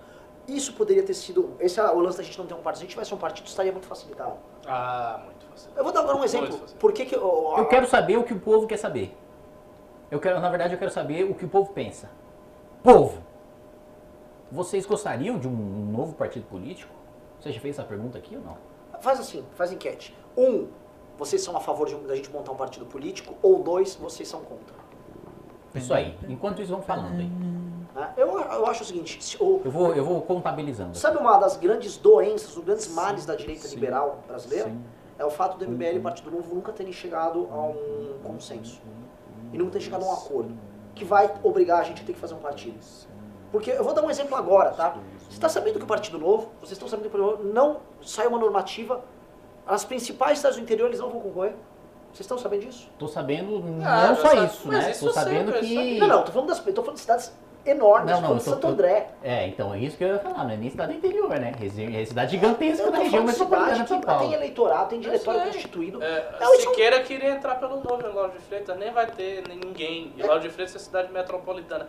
é porque eles só, com, eles só concorrem quando tem um diretório muito bem estabelecido. Pelo menos era assim antigamente. Com o número X de afiliados, pagando X, tem, tem umas regras matemáticas é, lá. Eu vi lá que parece que é uma arrecadação de 60 não, mil. É, é isso aí, é questão de arrecadação. Tipo assim, tinha vários candidatos do MBL, eu soube dessa normativa aqui de São Paulo, que iriam sair pelo novo, agora vão ter que correr para arrumar outro partido.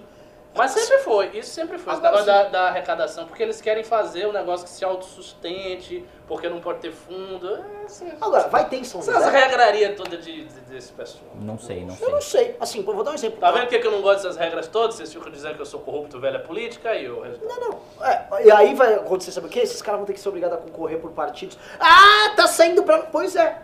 O, o MBL de São José dos Campos e o MBL de Santo André, todo mundo sabe, todo mundo que vive na cidade sabe, assim, eles são popstar na cidade, são, são fizeram o diabo.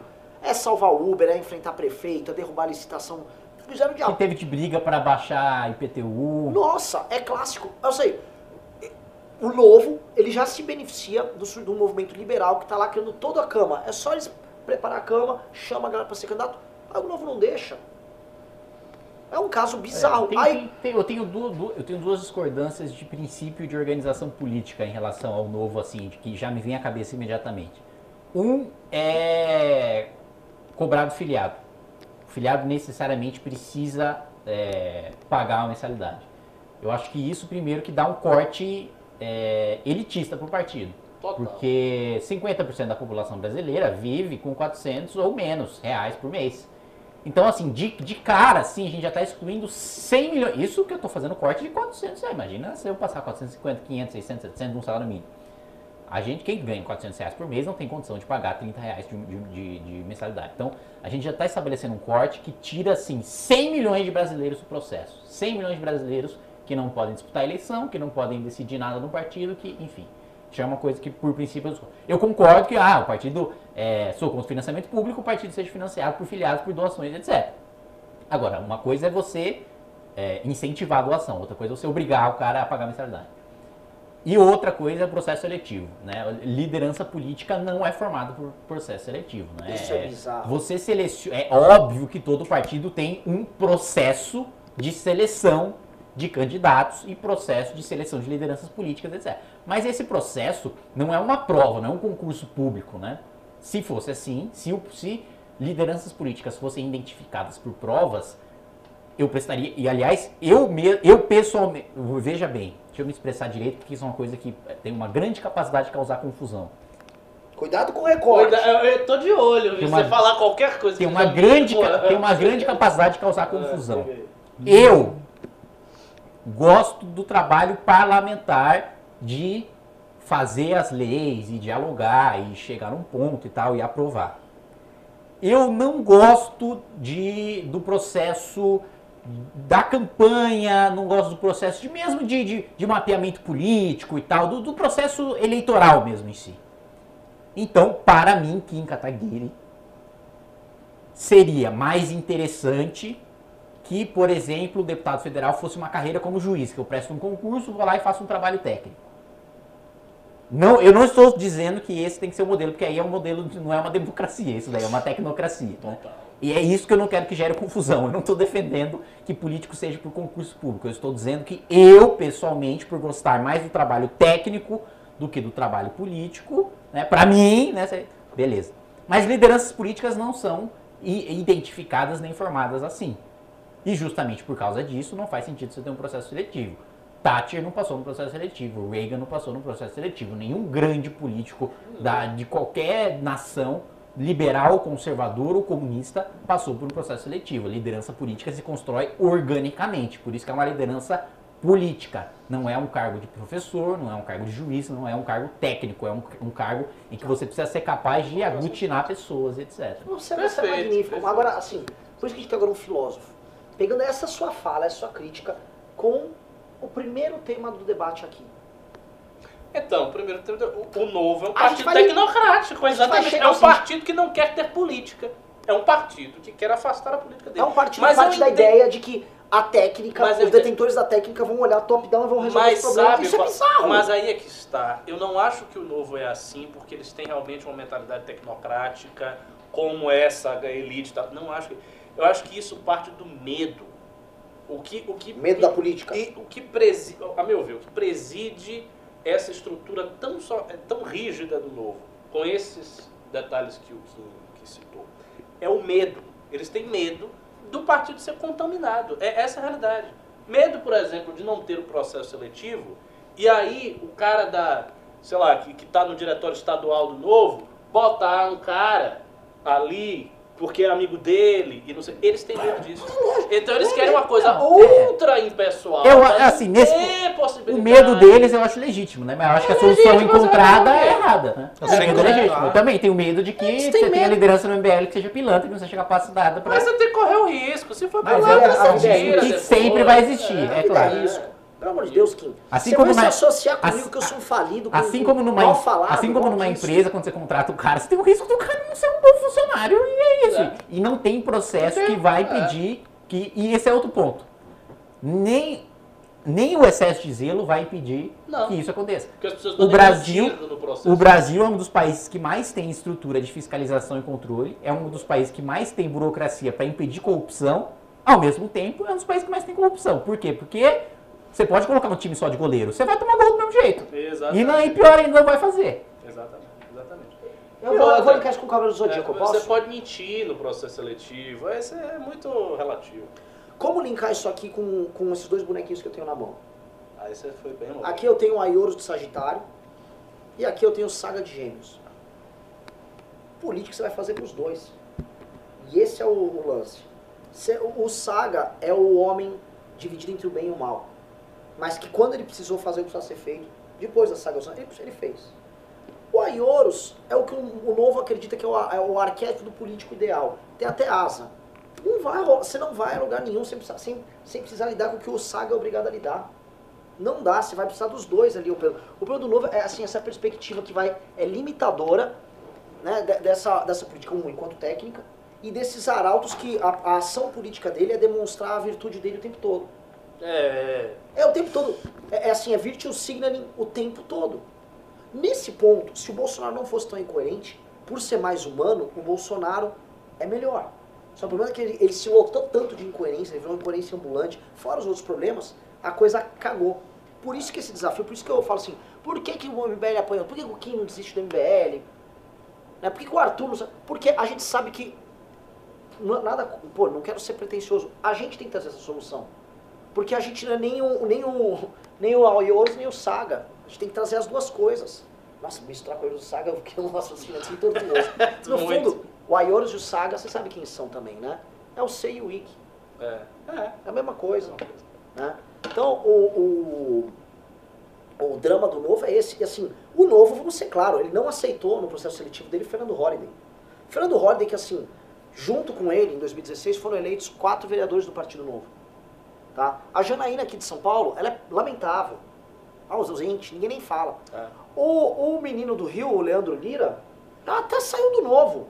Virou bolsominion porque quer ser, quer, tentou ser deputado, quer se eleger. Ele é o seguinte, o que tiver puxando voto, ele Passou foi. Passou no processo seletivo, é. porque ele foi, vereador do Novo. Sim, com critérios muito claros tal. Passou, sobrou o Camozato, que é um puta vereador, baita vereador, e o de Belo Horizonte, que é outro vereador excelente. O Fernando é o dessa geração, dessa turma, e Carluxo incluso, que foi outro vereador muito bem votado, o Fernando foi um vereador que mais se destacou. Em âmbito nacional, no debate.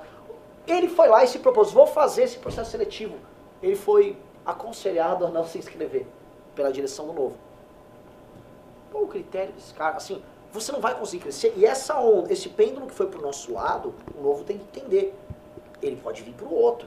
A meu ver, ele já está.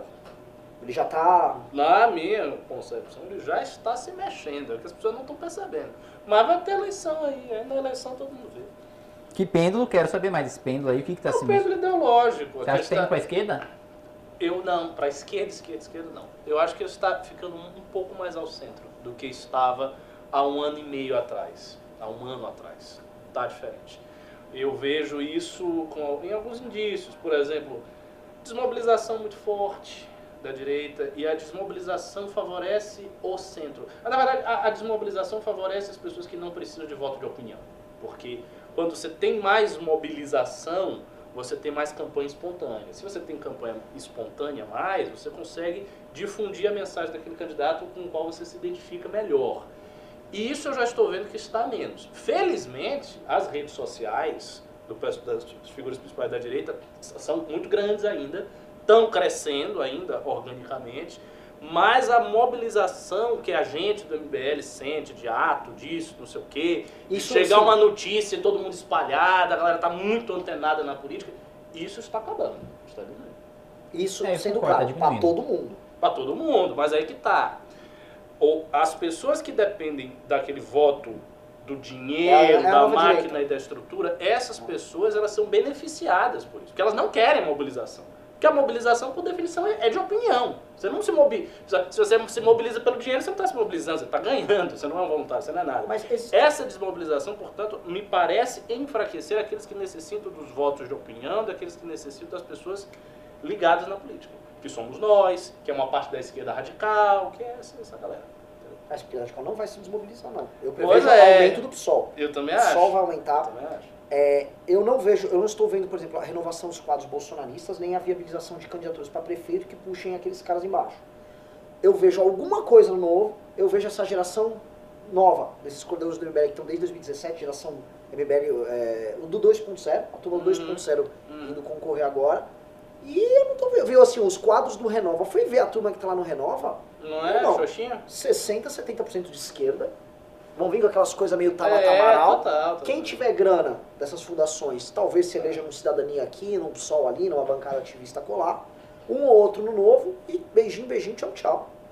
É. Agora, olhando assim, olhando por exemplo no cenário São Paulo. São Paulo é que o candidato que o Novo escolheu é nada, pô, eu adoro ele, eu não quero criticar, eu quero criticar um amigo.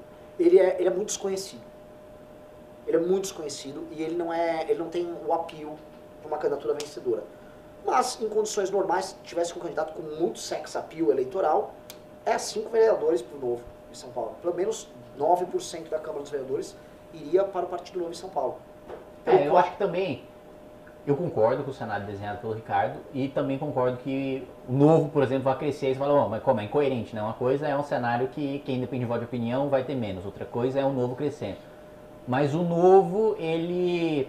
Acho que a bancada do novo na Câmara ajuda também a, a impulsionar é, a dar um espaço, mesmo no cenário de desmobilização, a dar um espaço de crescimento. E acho que cresce sim também em São Paulo e no país inteiro. Que interessante que você falou. E no país inteiro que tiver candidaturas, mesmo no ambiente de desmobilização, eles não cresceram o suficiente para chegar no teto do, do cenário de desmobilização. Perfeito. Também, exatamente, também Perfeito. não cresceram. Que é o contrário eles, do... Eles estão subrepresentados. Isso. Que é o contrário do bolsonarismo. Exato. Que chegou, que bateu, que estourou o teto em 2018 é, num cenário muito mobilizado e que agora em 2016 o cenário menos mobilizado vai para o seu teto. É isso aí. É, mas entra, entra, até outras questões. É, formalmente, é, não há nem como surfar o que eles ainda têm.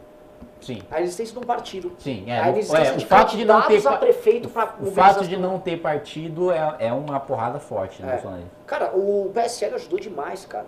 Você pegava qualquer retardado, é 17, é 17, é 17. É. A, a sinergia com a candidatura do presidente também era muito grande. Eu Sim. via como era feita a campanha da Daiane era o seguinte, era, eram as coisas de Bolsonaro. As pessoas não estavam fazendo campanha para ela, elas estavam fazendo campanha para Bolsonaro. Sim, Só que tudo era a cara dela. Claro. Então, naturalmente, gerava uma outra sinergia. Agora não vai ser assim, sim. porque não é campanha para presidente, então não vai gerar essa sinergia. Sim, o cara vai estar mais ou menos Exato. sozinho com um vídeo do cara se o Bolsonaro quiser fazer, é. que eu acho que ele nem vai fazer. É, é para pessoas muitíssimo próximas, assim. É.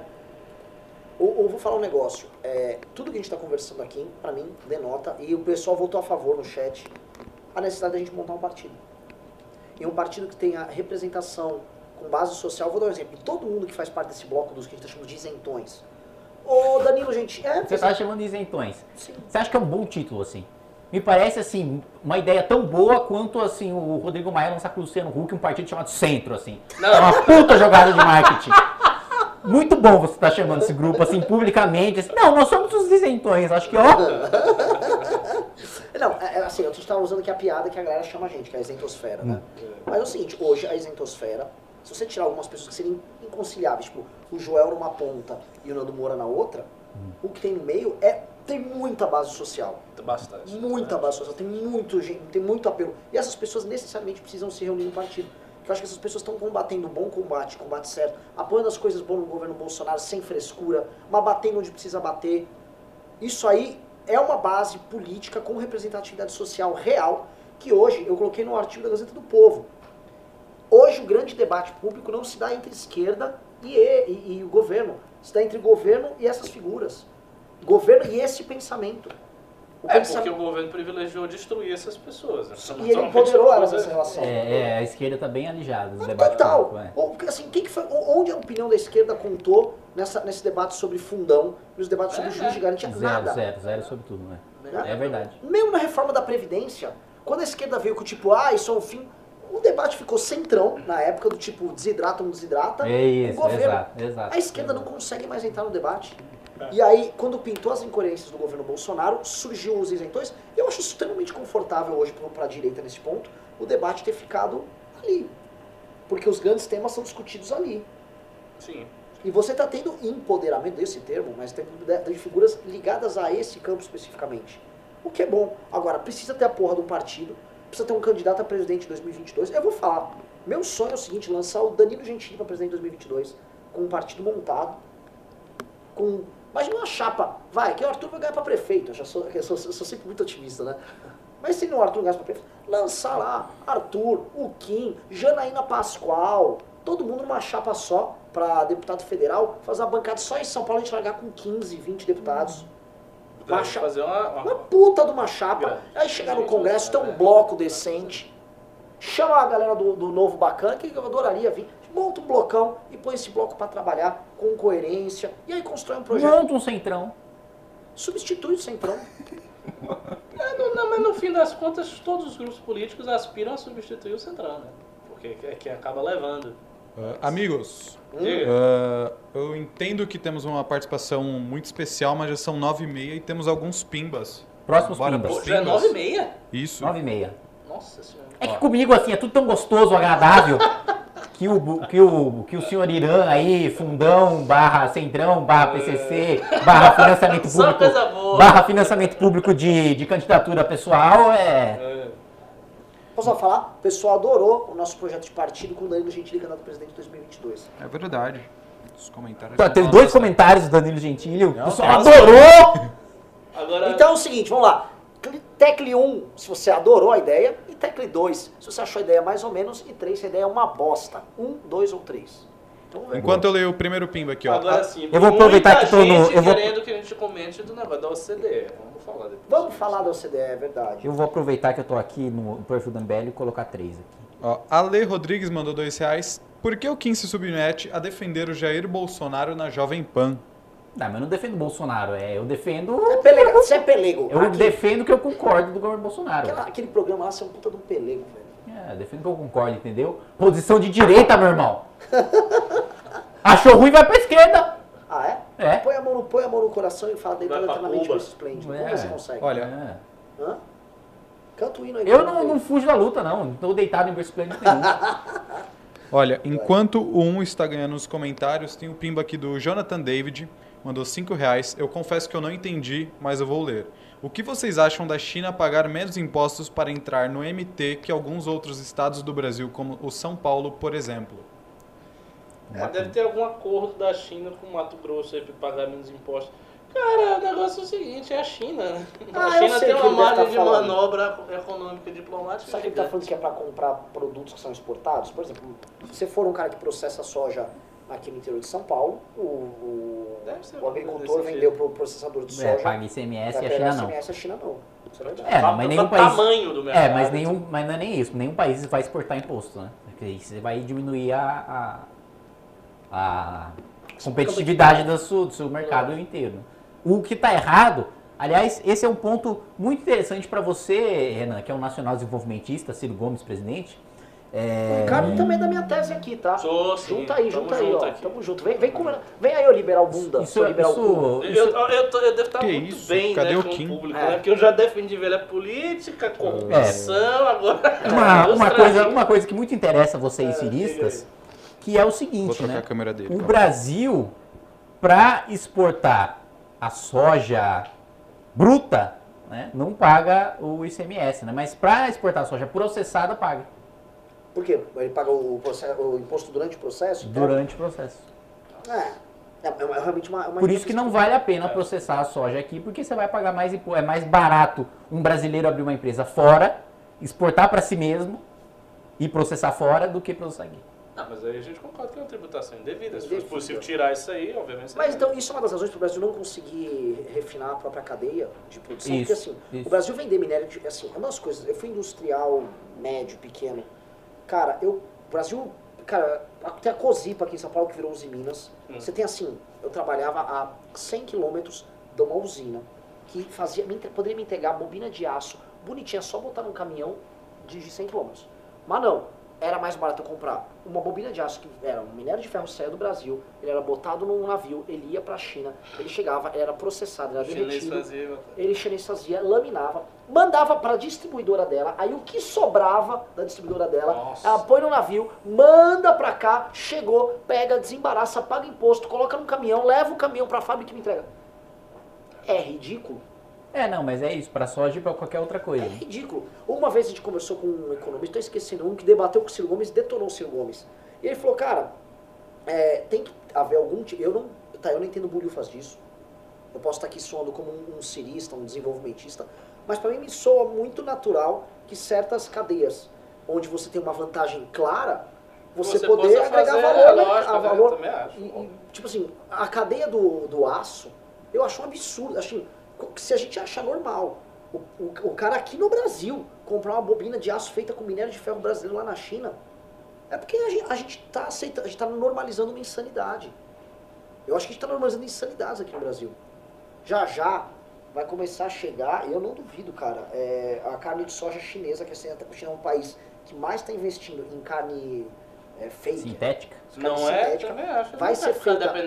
O material orgânico que, que eles utilizam vai ser basicamente soja, para eles sintetizarem as proteínas para fazer. Isso vai acabar com a cadeia do boi, vai acabar com a indústria de carne bovina, vai diminuir pra caralho. E a gente vai começar a comer carne feita lá. Pode, assim, gente vai começar. E feita com a nossa soja. Não, não, só você, só porque eu, eu vou comer carne de boi mesmo. Se você vai comer esse. Aliás, eu sou um grande apoiador do projeto do Nelson Barbudo, ah. que produz expressões como hambúrguer de soja. Né, como, proíbe? Com, proíbe. Proíbe? Proíbe. Porque se é de soja, não é hambúrguer, porra. hambúrguer é de carne. E qual é, o, e qual é a punição pra você? Cadeia, meu irmão. Comer carne. Cadeia? Cadeia. Cara, aprende. Cadeia. Cadeia. Se tem hambúrguer de soja, eu como salada de carne. É, absurdo isso. É. Bora continuar nos pimbas? Vamos lá. Ó, pai do Churrasco. Seu pai do seu neném mandou 5 reais. Tentei fazer um haiku sobre os tratores Teixeira. Seu trator sente alegria verdadeira com o Teixeira. Ah, um haikai, pô. Muito bom, tratores Teixeira. Os Ó, melhores tratores Tivemos um Teixeira. pimbaço da Marisa Iga, que mandou 6.100 ienes. Que dão exatamente R$ 231,84. Valeu, Marisa Iga. Orlando Neto, 10 reais. Melhor bancada de todos os tempos. Professor Cabum, Kim e Renan. Mandem um abraço para o grupo de redação do Núcleo de São Paulo. Estamos trabalhando duro e, modéstia à parte, muito bem. Não, posso falar? Núcleo de quê? O núcleo de redação do MBL News aqui de São Paulo. Não, não, eles estão ah, bem e eles têm uns moleque bom que entraram. Não, não tá, me tá citou tá ali na melhor tem, bancada, a, a, hein? Tem, tem, um menino bom que tem espinha que tá escrevendo lá, que sempre esqueço. Tem espinha, ah, adorei. Como, como eu, sou, eu sou o Zé Dirceu do MBL, eu posso falar, é o espinhento lá, espinhento é bom demais. Tem a Cintia que manda bem, é uma galera boa. Parabéns, é o núcleo de redação do MBL News São Paulo. Agora posso falar? A sucursal do MBL News São Paulo. Esse modelo de MBL News aqui, ele pra ele funcionar bem tem que dar química. E começou assim, o programa começou truncado, porque eu estava assumindo uma posição ali que ele não tem afluência ainda. Mas, cara, do meio pra frente, rodou. Tá, tá delicinha agora. Isso aí, esse daí não é pago pelo governo. Fábio Santos mandou 5 reais. Luciano Huck poderia sair em 2022 com Amoedo, Paulo Guedes ou Sérgio Moro como vice? Uma chapa Moro-Guedes ganharia fácil também. Uma não, o Huck jamais sairia com qualquer membro é, do governo Bolsonaro. É, e qualquer membro do governo. E, e, o contrário é verdadeiro também. Nenhum membro do governo não, Bolsonaro sairia com Eu não acho que o contrário é verdadeiro, hum. mas o, o verdadeiro. É, o verdadeiro é o contrário. É, é, é. eu acho o seguinte: o Huck não sairia com membros do governo Bolsonaro. Mas um cara como Sérgio Moro ou um Paulo Guedes não veria um problema algum em sair com o Hulk numa eventual construção hum, Acho que o Paulo Guedes Rapaz, veria. Acho que Opa! Quem eu, foi que inventou a candidatura Hulk? Não, mas Quem agora... inventou a candidatura Hulk foi o senhor Paulo Guedes. Paulo Guedes é o seguinte, ele quer poder para executar... O Paulo Guedes é, um cara, é o cara mais idealista daquele bloco. Mais que o Moro, mais que todo mundo. É, é, é, é. Ele quer imprimir suas pegadas na mas, história. Mas tem um problema aí, que é o seguinte. As pessoas que apoiam o Moro e o Paulo Guedes não são as mesmas pessoas que apoiam o Hulk.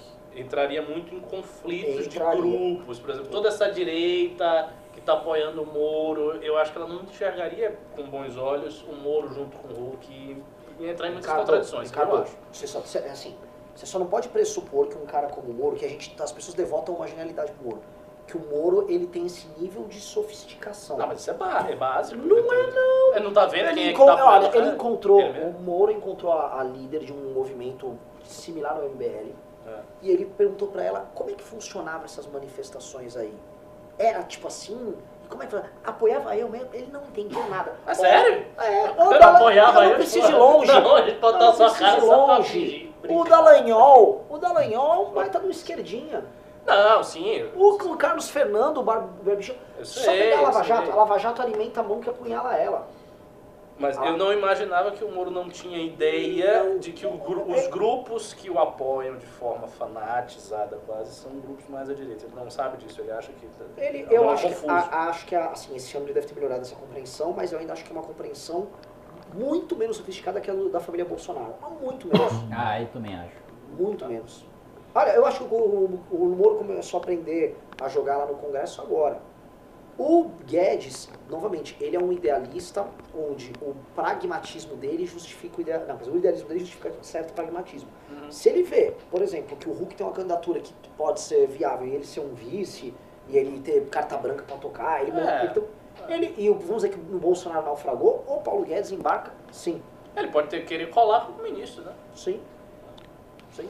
Eu é isso aí. Assim, é, é, é, eu, eu acho assim, desses todos nomes, desses Parem nomes de falar. assim, quem você apoiaria para presidente?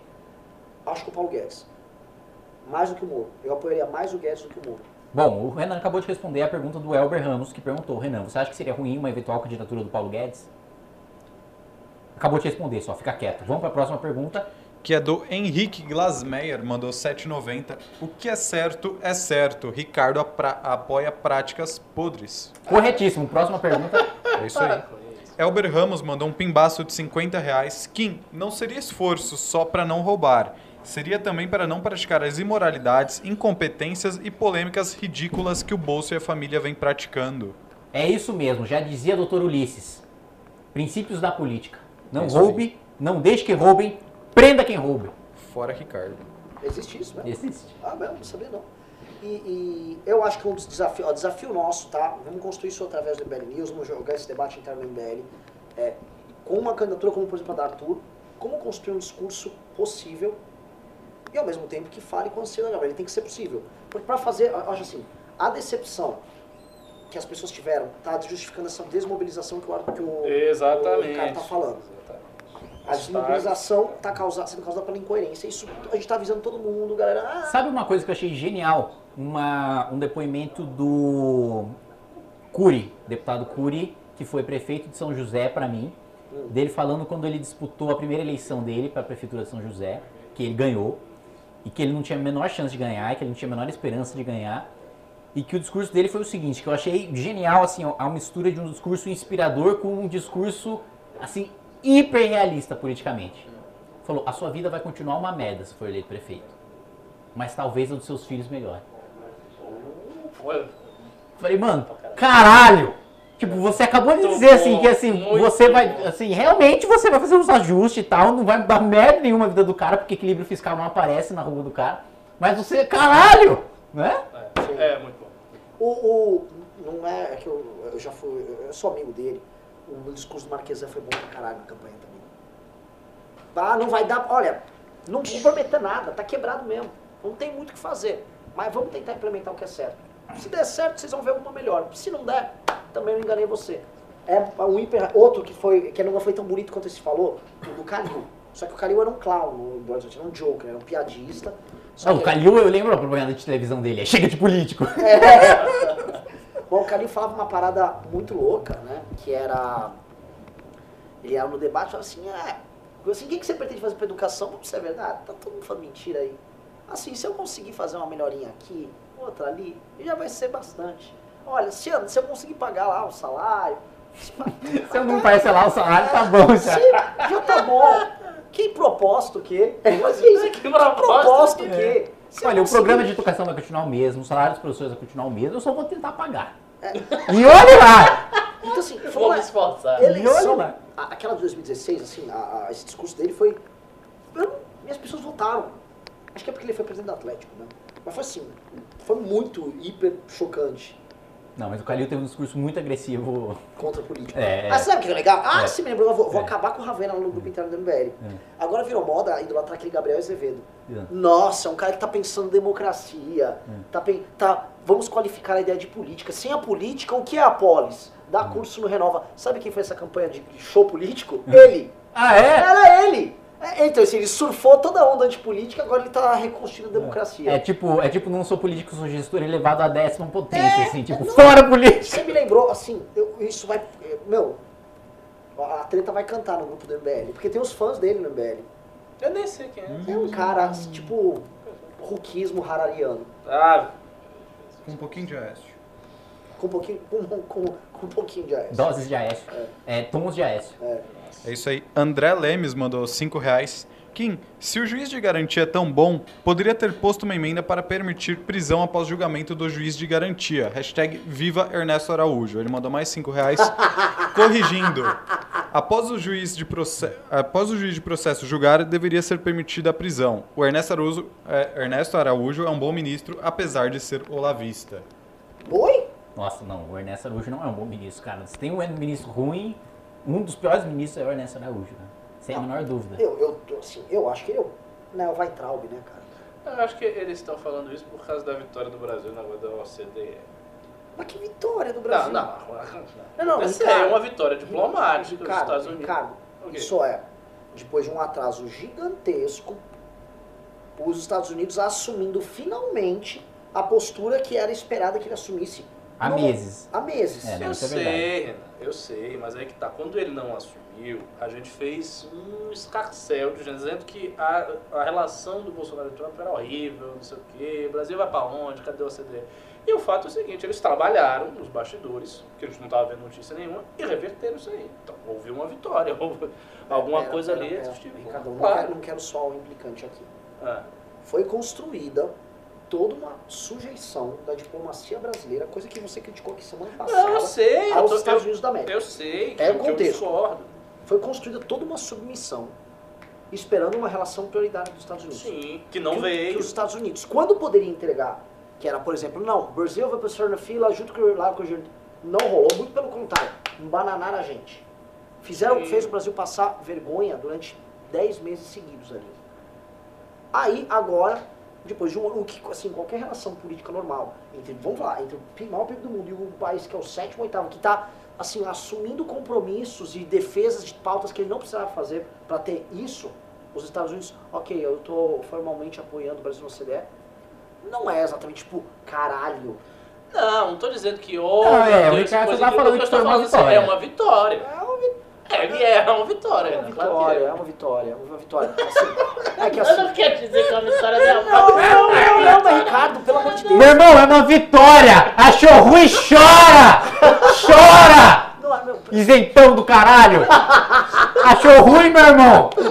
Achou ruim essa vitória do governo Bolsonaro?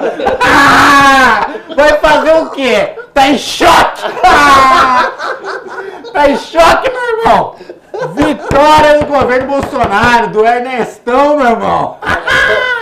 Entendi, entendi, entendi. Não, depois desse showzinho aí do. do... Olha, à toa que ele fica defendendo o Bolsonaro no Jovem Pan de forma ridícula. né? É, depois desse show ridículo do Sr. Kim Kataguiri aqui. Vai falar que essa ideia é ruim agora. Ah, não quero. Não, tô falando nada, só tô falando o seguinte, que o, que o Pimbeiro, não falei nem o Ricardo, o Pimbeiro tava lá comemorando Ernesto. Guardou esse pimba aí, esse, pimba era pra ter saído lá pra agosto, né, cara? Você guardou esse dinheirinho que ia mandar pra gente pra defender o Ernesto. É, é, é isso? Você está, é essa a comemoração? Isso é, é muito pouco pra você defender Pelo amor de Deus! o ministro. A gente submeteu o, o- assim, o maior país da- de um continente a se tornar um- uma linha auxiliar da política externa norte-americana. Pra isso, ah, os Estados Unidos depois de um ano, tá, porra, caralho, como eu posso comemorar aí com vocês? Ó, uou, bom demais, mandou bem, Golaço. golaço. Eu posso fazer isso, Kim. Eu posso fazer, sabe o que, Kim? Eu posso ir lá ficar, eu posso ir lá acompanhar você na Jovem Pan para aqueles debates ridículos defendendo o governo lá. Eu posso ir lá, me inscreva lá. Não, não, não, não, porque ninguém quer ver você lá, não. Essa é uma boa resposta. Ninguém quer ver, não. Ó. Fica em choque aí, meu irmão. Tá bom. Eu preciso interromper vocês porque tivemos um pimbaço de 50 reais do Kalil Omar Elgazaouri, eh, em letras maiúsculas todas. Sempre haverá mau caráter, ladrões, assassinos de colarinho branco, organizações criminosas, estelionatários, etc. Para combater isso, precisamos de justiça eficiente e eficaz. É isso aí, meu irmão. Isso aí. Privatização. Bom pimba. Privatizar tudo.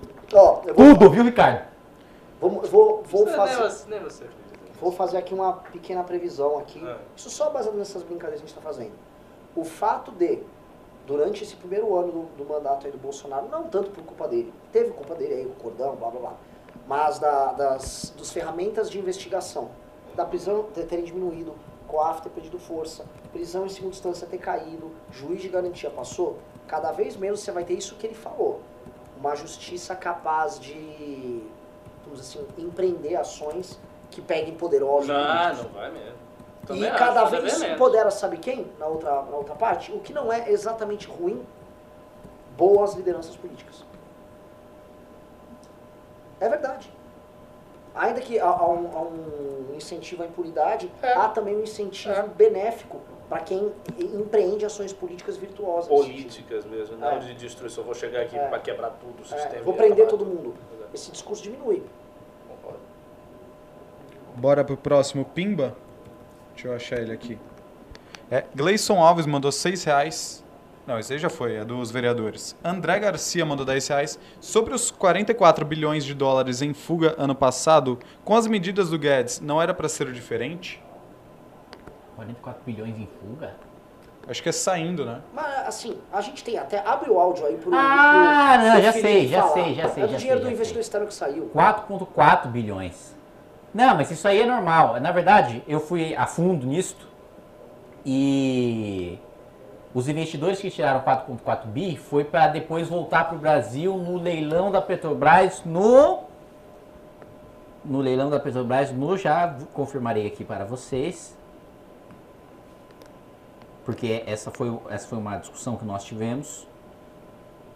Uau, uau, uau, uau, uau. Da venda de ações de Petrobras no início de fevereiro. Esses 4.4 saíram para a venda de ações que o BNDES vai vender as ações da Petrobras no início de fevereiro. Então, Mas não teve um papo com o investidor externo saiu e o interno aumentou. Eu não manjo nada disso, mas eu só fiquei não, sabendo. isso sim, isso já acontece há algum tempo, mas essa, esses 4.4 especificamente foi para entrar no leilão do que vai acontecer no mês que vem. Bora continuar e aí, tá então. buscando, meu irmão? Tava moscando. Não, você não. É, é. Ah, Henrique. Ó, moscando de novo, calma aí, a culpa não foi minha. Henrique Glasmer mandou 7,90. Você é velha política sim, Ricardo, não se faça. Muito bom. Tratores Teixeira. Isso aí. só política realista. Lucas B. Mandou 10 reais. Não concordo. Grandes políticas certamente passariam no processo seletivo. Não acredito que é possível ser uma liderança sem saber a diferença entre prefeito e vereador. Ah, pelo amor É de Deus, possível, não é essas perguntas, Ah, é, Pelo amor de Deus. é. O Fernando Horden não passaria no negócio do novo. Ponto. Ah, Bogoio Não mandou. sentido, assim, Não, mas passar e não passar, pra mim é irrelevante. A questão é que passar não necessariamente vai fazer com que seja um bom político, quem passou, e Sim, quem não passou não vai ser um bom é. político. Então, sim, sim, é o que eu tô querendo dizer assim, que os critérios que eles utilizam não são critérios que vão definir se o cara é bom ou não. É, não, sim. Entendeu? E não precisa ter processo seletivo pra eu não querer lançar um cara que não sabe a diferença do prefeito e vereador, né? Sim. É só não lançar o cara. Assim, no partido tem prévia, tal, tem debate, né? Bogoio mandou 5 reais. O que vocês acham do príncipe Luiz Felipe? Ele virou bolsonarista fiel? Mas sempre foi, né? Em Não, algum não, não momento. era. Não era? Não Quando era, não era? Foi só depois do negócio das não fotos, era. né? Assim, é, é, não eu- eu- qual o nível de honestidade vocês querem que eu, que eu empreenda aqui? Ah, o nível de honestidade possível diante de um público de 896 pessoas, das pe- pessoas que você não sabe quem são. Eu gosto muito do Luiz Felipe de Cabeça. Que vagabundo, velho. Que vagabundo. Sinceridade Gosto assim, muito do. Felipe de Orellana Bragança. Acho um cara muito bacana, acho um cara é, muito legal. Ah, Conrado Abreu mandou 5 reais. O que acham da candidatura do Hulk? Acreditam na fofoca dele sendo chapa com o Dino? Já foi esse, né? Não, não foi, mas eu acho que é Não. um tema interessantíssimo. Eu acho que é Eu duvido muito que ele saia com o Dino. Eu não duvido. Não, também não. Ah, eu duvido. Não duvido. Eu duvido. Não confia no Nanã. Eu duvido. Confia no Nanã. Ah, eu duvido. Confia no Nanã. Eu duvido que ele se sustente até lá. Quer bater uma aposta comigo? Não, eu duvido. Assim, quer bater uma aposta? Que ele Tá gravado, hein? Eu vou o essa é uma seguinte. aposta Não, fechada pra você. Vamos lá. Não, não. você A, a minha aposta outro- é que vai sair. Não, não, eu vou, vou falar o seguinte, a aposta é a Que seguinte. vai sair. Não, não, a minha aposta assim, a aposta é se vai ou se não vai sair. Ah. Não, aí ele pode vir, não, mas agora tá sendo seriamente cogitado. É isso, é uma aposta se isso tem Não, base não, não, a minha real. aposta é que vai. Tudo tem base, né? né? A minha aposta bem. é que vai. Não, aí, aí- Vai ou não vai? Meu irmão, aqui é preto no branco, tá em choque? Mas não, mas não, mas não acho que. A minha aposta é, ó, Não, assim, acho que é o seguinte, é, faz muito sentido. Faz muito sentido. Infelizmente, né, eu vou, eu vou mandar real, sem brincadeira. Tá? Flávio Dino não é um cara que você possa ler como um governador típico da esquerda É, não. do Nordeste. Tá? Primeiro, é um governador super bem aprovado e é um governador que ele, ele trabalha com as melhores fundações e institutos para políticas públicas no Brasil na gestão dele. Tá? Eu estou falando de um cara do PCdoB. Ele faz isso. Ele é um cara que vem buscando um alinhamento com o centro, a ponto da senhora Folha de São Paulo, o senhor sabe disso, ter feito uma matéria justamente sobre isso. Falava assim, do MST a Luciano Huck, como opera. O senhor Flávio Dino, caso o senhor Kim Kataguiri não saiba, esteve palestrando agora em São Paulo, né, no, segundo, no começo do segundo semestre agora de 2019, lá na Fundação Lehman, e debatendo tranquilamente com o senhor Mendonça Filho, correligionário do senhor Oh, correligionário do senhor, tá? O senhor Flávio Dino, ele circula em outros meios e tudo que ele quer se construir é um caminho da esquerda que está saindo do Lulinha e procurando um caminho completamente novo. Ele é uma esquerda tecnocrática, é uma esquerda, o governo dele é muito parecido com o do Eduardo Leite, muito parecido. É um cara austero fiscalmente. Então, assim, não vão, não é impossível Até porque o projeto do Hulk, ele com a cabeça dele, pressupõe que ele é o cara da direita. É, ele, ele é. Tanto que presta atenção a matéria da Folha. Flávio Dino vai de MST a Luciano Huck. Então, claramente, hum. o, o, não é o MST que vai da direita, né? Ou o Hulk é entendido como direita nesse é, game. É, e o Flávio Dino seria o equilíbrio na chapa. Você argumentou bem, viu? Lógico que eu sou, sou, eu sou brilhante. Não, tudo bem, eu quero saber, meu irmão. Quando eu não tô xingando o Bolsonaro, eu faço Eu quero saber se vai ter duzentinho apostando que vai ser. Vamos lá, quer aposentar? É, o assunto é muito fácil, né? É Você muito pode fácil. muitos outros candidatos, não é uma coisa específica. Ah, Faz o seguinte, é. diga que, quem é que você é. acha que o Hulk vai ser. É. Com quem você acha que vai ser? Com quem que eu Ah, não tenho a menor ideia. Porque aí você aposta com quem você acha. Não. É, muito fácil. É isso aí. Não, é, você não falou que não, você falou muito seguro também de que não, Aí você, você, faz o seguinte, você faz uma assimetria de dinheiro. Você diz, ah, tá bom, se eu perder eu lhe dou 10 reais, mas se eu ganhar você me dá mil. Justo. Vamos fazer assim? Não, que é assimetria de dinheiro? Lógico, você não tem aposta assim. Lógico, a aposta é fechada, o, pra você qualquer Se for apostar o seguinte... Ah, Sporting Bet. Eu trouxe uma pirâmide não, Eu quero que você aposte com a segurança que você falou aí. Ah, não, não, não, não, não. Eu posso apostar sim. É, eu corro risco. É. Eu ainda me lembro que eu apostei com o Renato que Bolsonaro ia ganhar. Com o Renato, se deu mal. Até hoje não me pagou. tem uma aposta aberta do Renan com ele também, não tem não, Renan? Qual era mesmo? Tem mesmo. Pô, mas tem uma que só em abril parece. É, ah, do partido, se ele vai conseguir ou não. Se o Bolsonaro vai conseguir é, o partido? Pra esse ano. Verdade. E ele no começo falou, assim, o Renato falou que ele ganhou a aposta. E aí depois eu provei que não. E aí a gente deixou a proposta, a gente com uma liminar. E a, a, o resultado da aposta está em suspenso até abril. É, mas ele não paga, viu, pobre? Ah, Ele só pagou um almoço pra mim. Tá. Nunca pude dizer. Vamos lá, próximo pingo. Miguel Vitor mandou 5 reais. Queria saber por que esqueceram do ministro do turismo corrupto, que teve até assessor preso. Porque. Porque o Bolsonaro manteve ele lá e foda-se. É. Bolsonaro não se constrangiu com a presença do ministro acusado. Mas sabe o que, que denota também? Lá no primeiro semestre, ele estar lá era considerado um problema para as pessoas, visto que a, a, popularidade do Bolsonaro e as contradições que ele apresentava não eram tão grandes. Isso. Hoje as, as contradições são tão grandes que o Marcelo Álvaro Antônio ele é tipo peixe pequeno. E isso é um grande problema, isso é uma notícia ruim para o Bolsonaro, não notícia boa. É, é, é, o Bolsonaro ficou tão cheio de contradições e notícias ruins que tem um ministro acusado de laranjal no, no, na já esplanada já não é já não causa espanto. Agora ele naturalizou um monte de coisa, cara. O, o, o, os líderes dele do PMDB, as emendas. A galera tá dando. Ah, é isso aí mesmo. O Bolsonaro está com a doença. Ele está virando um cara centrista no, no olhar das pessoas. Esse é o ponto dele. É isso aí. Anderley Pastrello mandou 10 reais. Isentões é nome de bloco de carnaval. Isentão é um xingamento, né? Mas é, xingaram tanto que a gente assumiu. É isso aí. Uh, Gleison Alves mandou 5 reais. Nós do MBL trabalha, trabalhamos para mudar de fora, agora temos que trabalhar para mudar de dentro. Hashtag MBL 1000. Ô louco, é isso aí. É, é isso aí. MBL 1000. Bogoio mandou 2 reais. Kim, chama o Vila para debate. O cara só fala merda. Puta que pariu, cara, tá difícil. Ele, ele disse mais o que, velho? Não, ele não para, cara. É assim, é que ah, o MBL de ontem foi osso, cara gente comentando. Ah, aquilo lá da, aquela da Revolução Francesa. Ah, não, aquilo é bizarro. Aquilo disse que não tinha nada a ver com a Revolução Bolchevique, foi isso é, que ele disse? É. Nada a ver, nada. É isso aí. Thiago Capeloni mandou 5 reais. Ricardo e Kim, vocês vão participar do congresso do MBL Pará? Outra pergunta, vocês têm um tempo para palavras do Tratores Teixeira?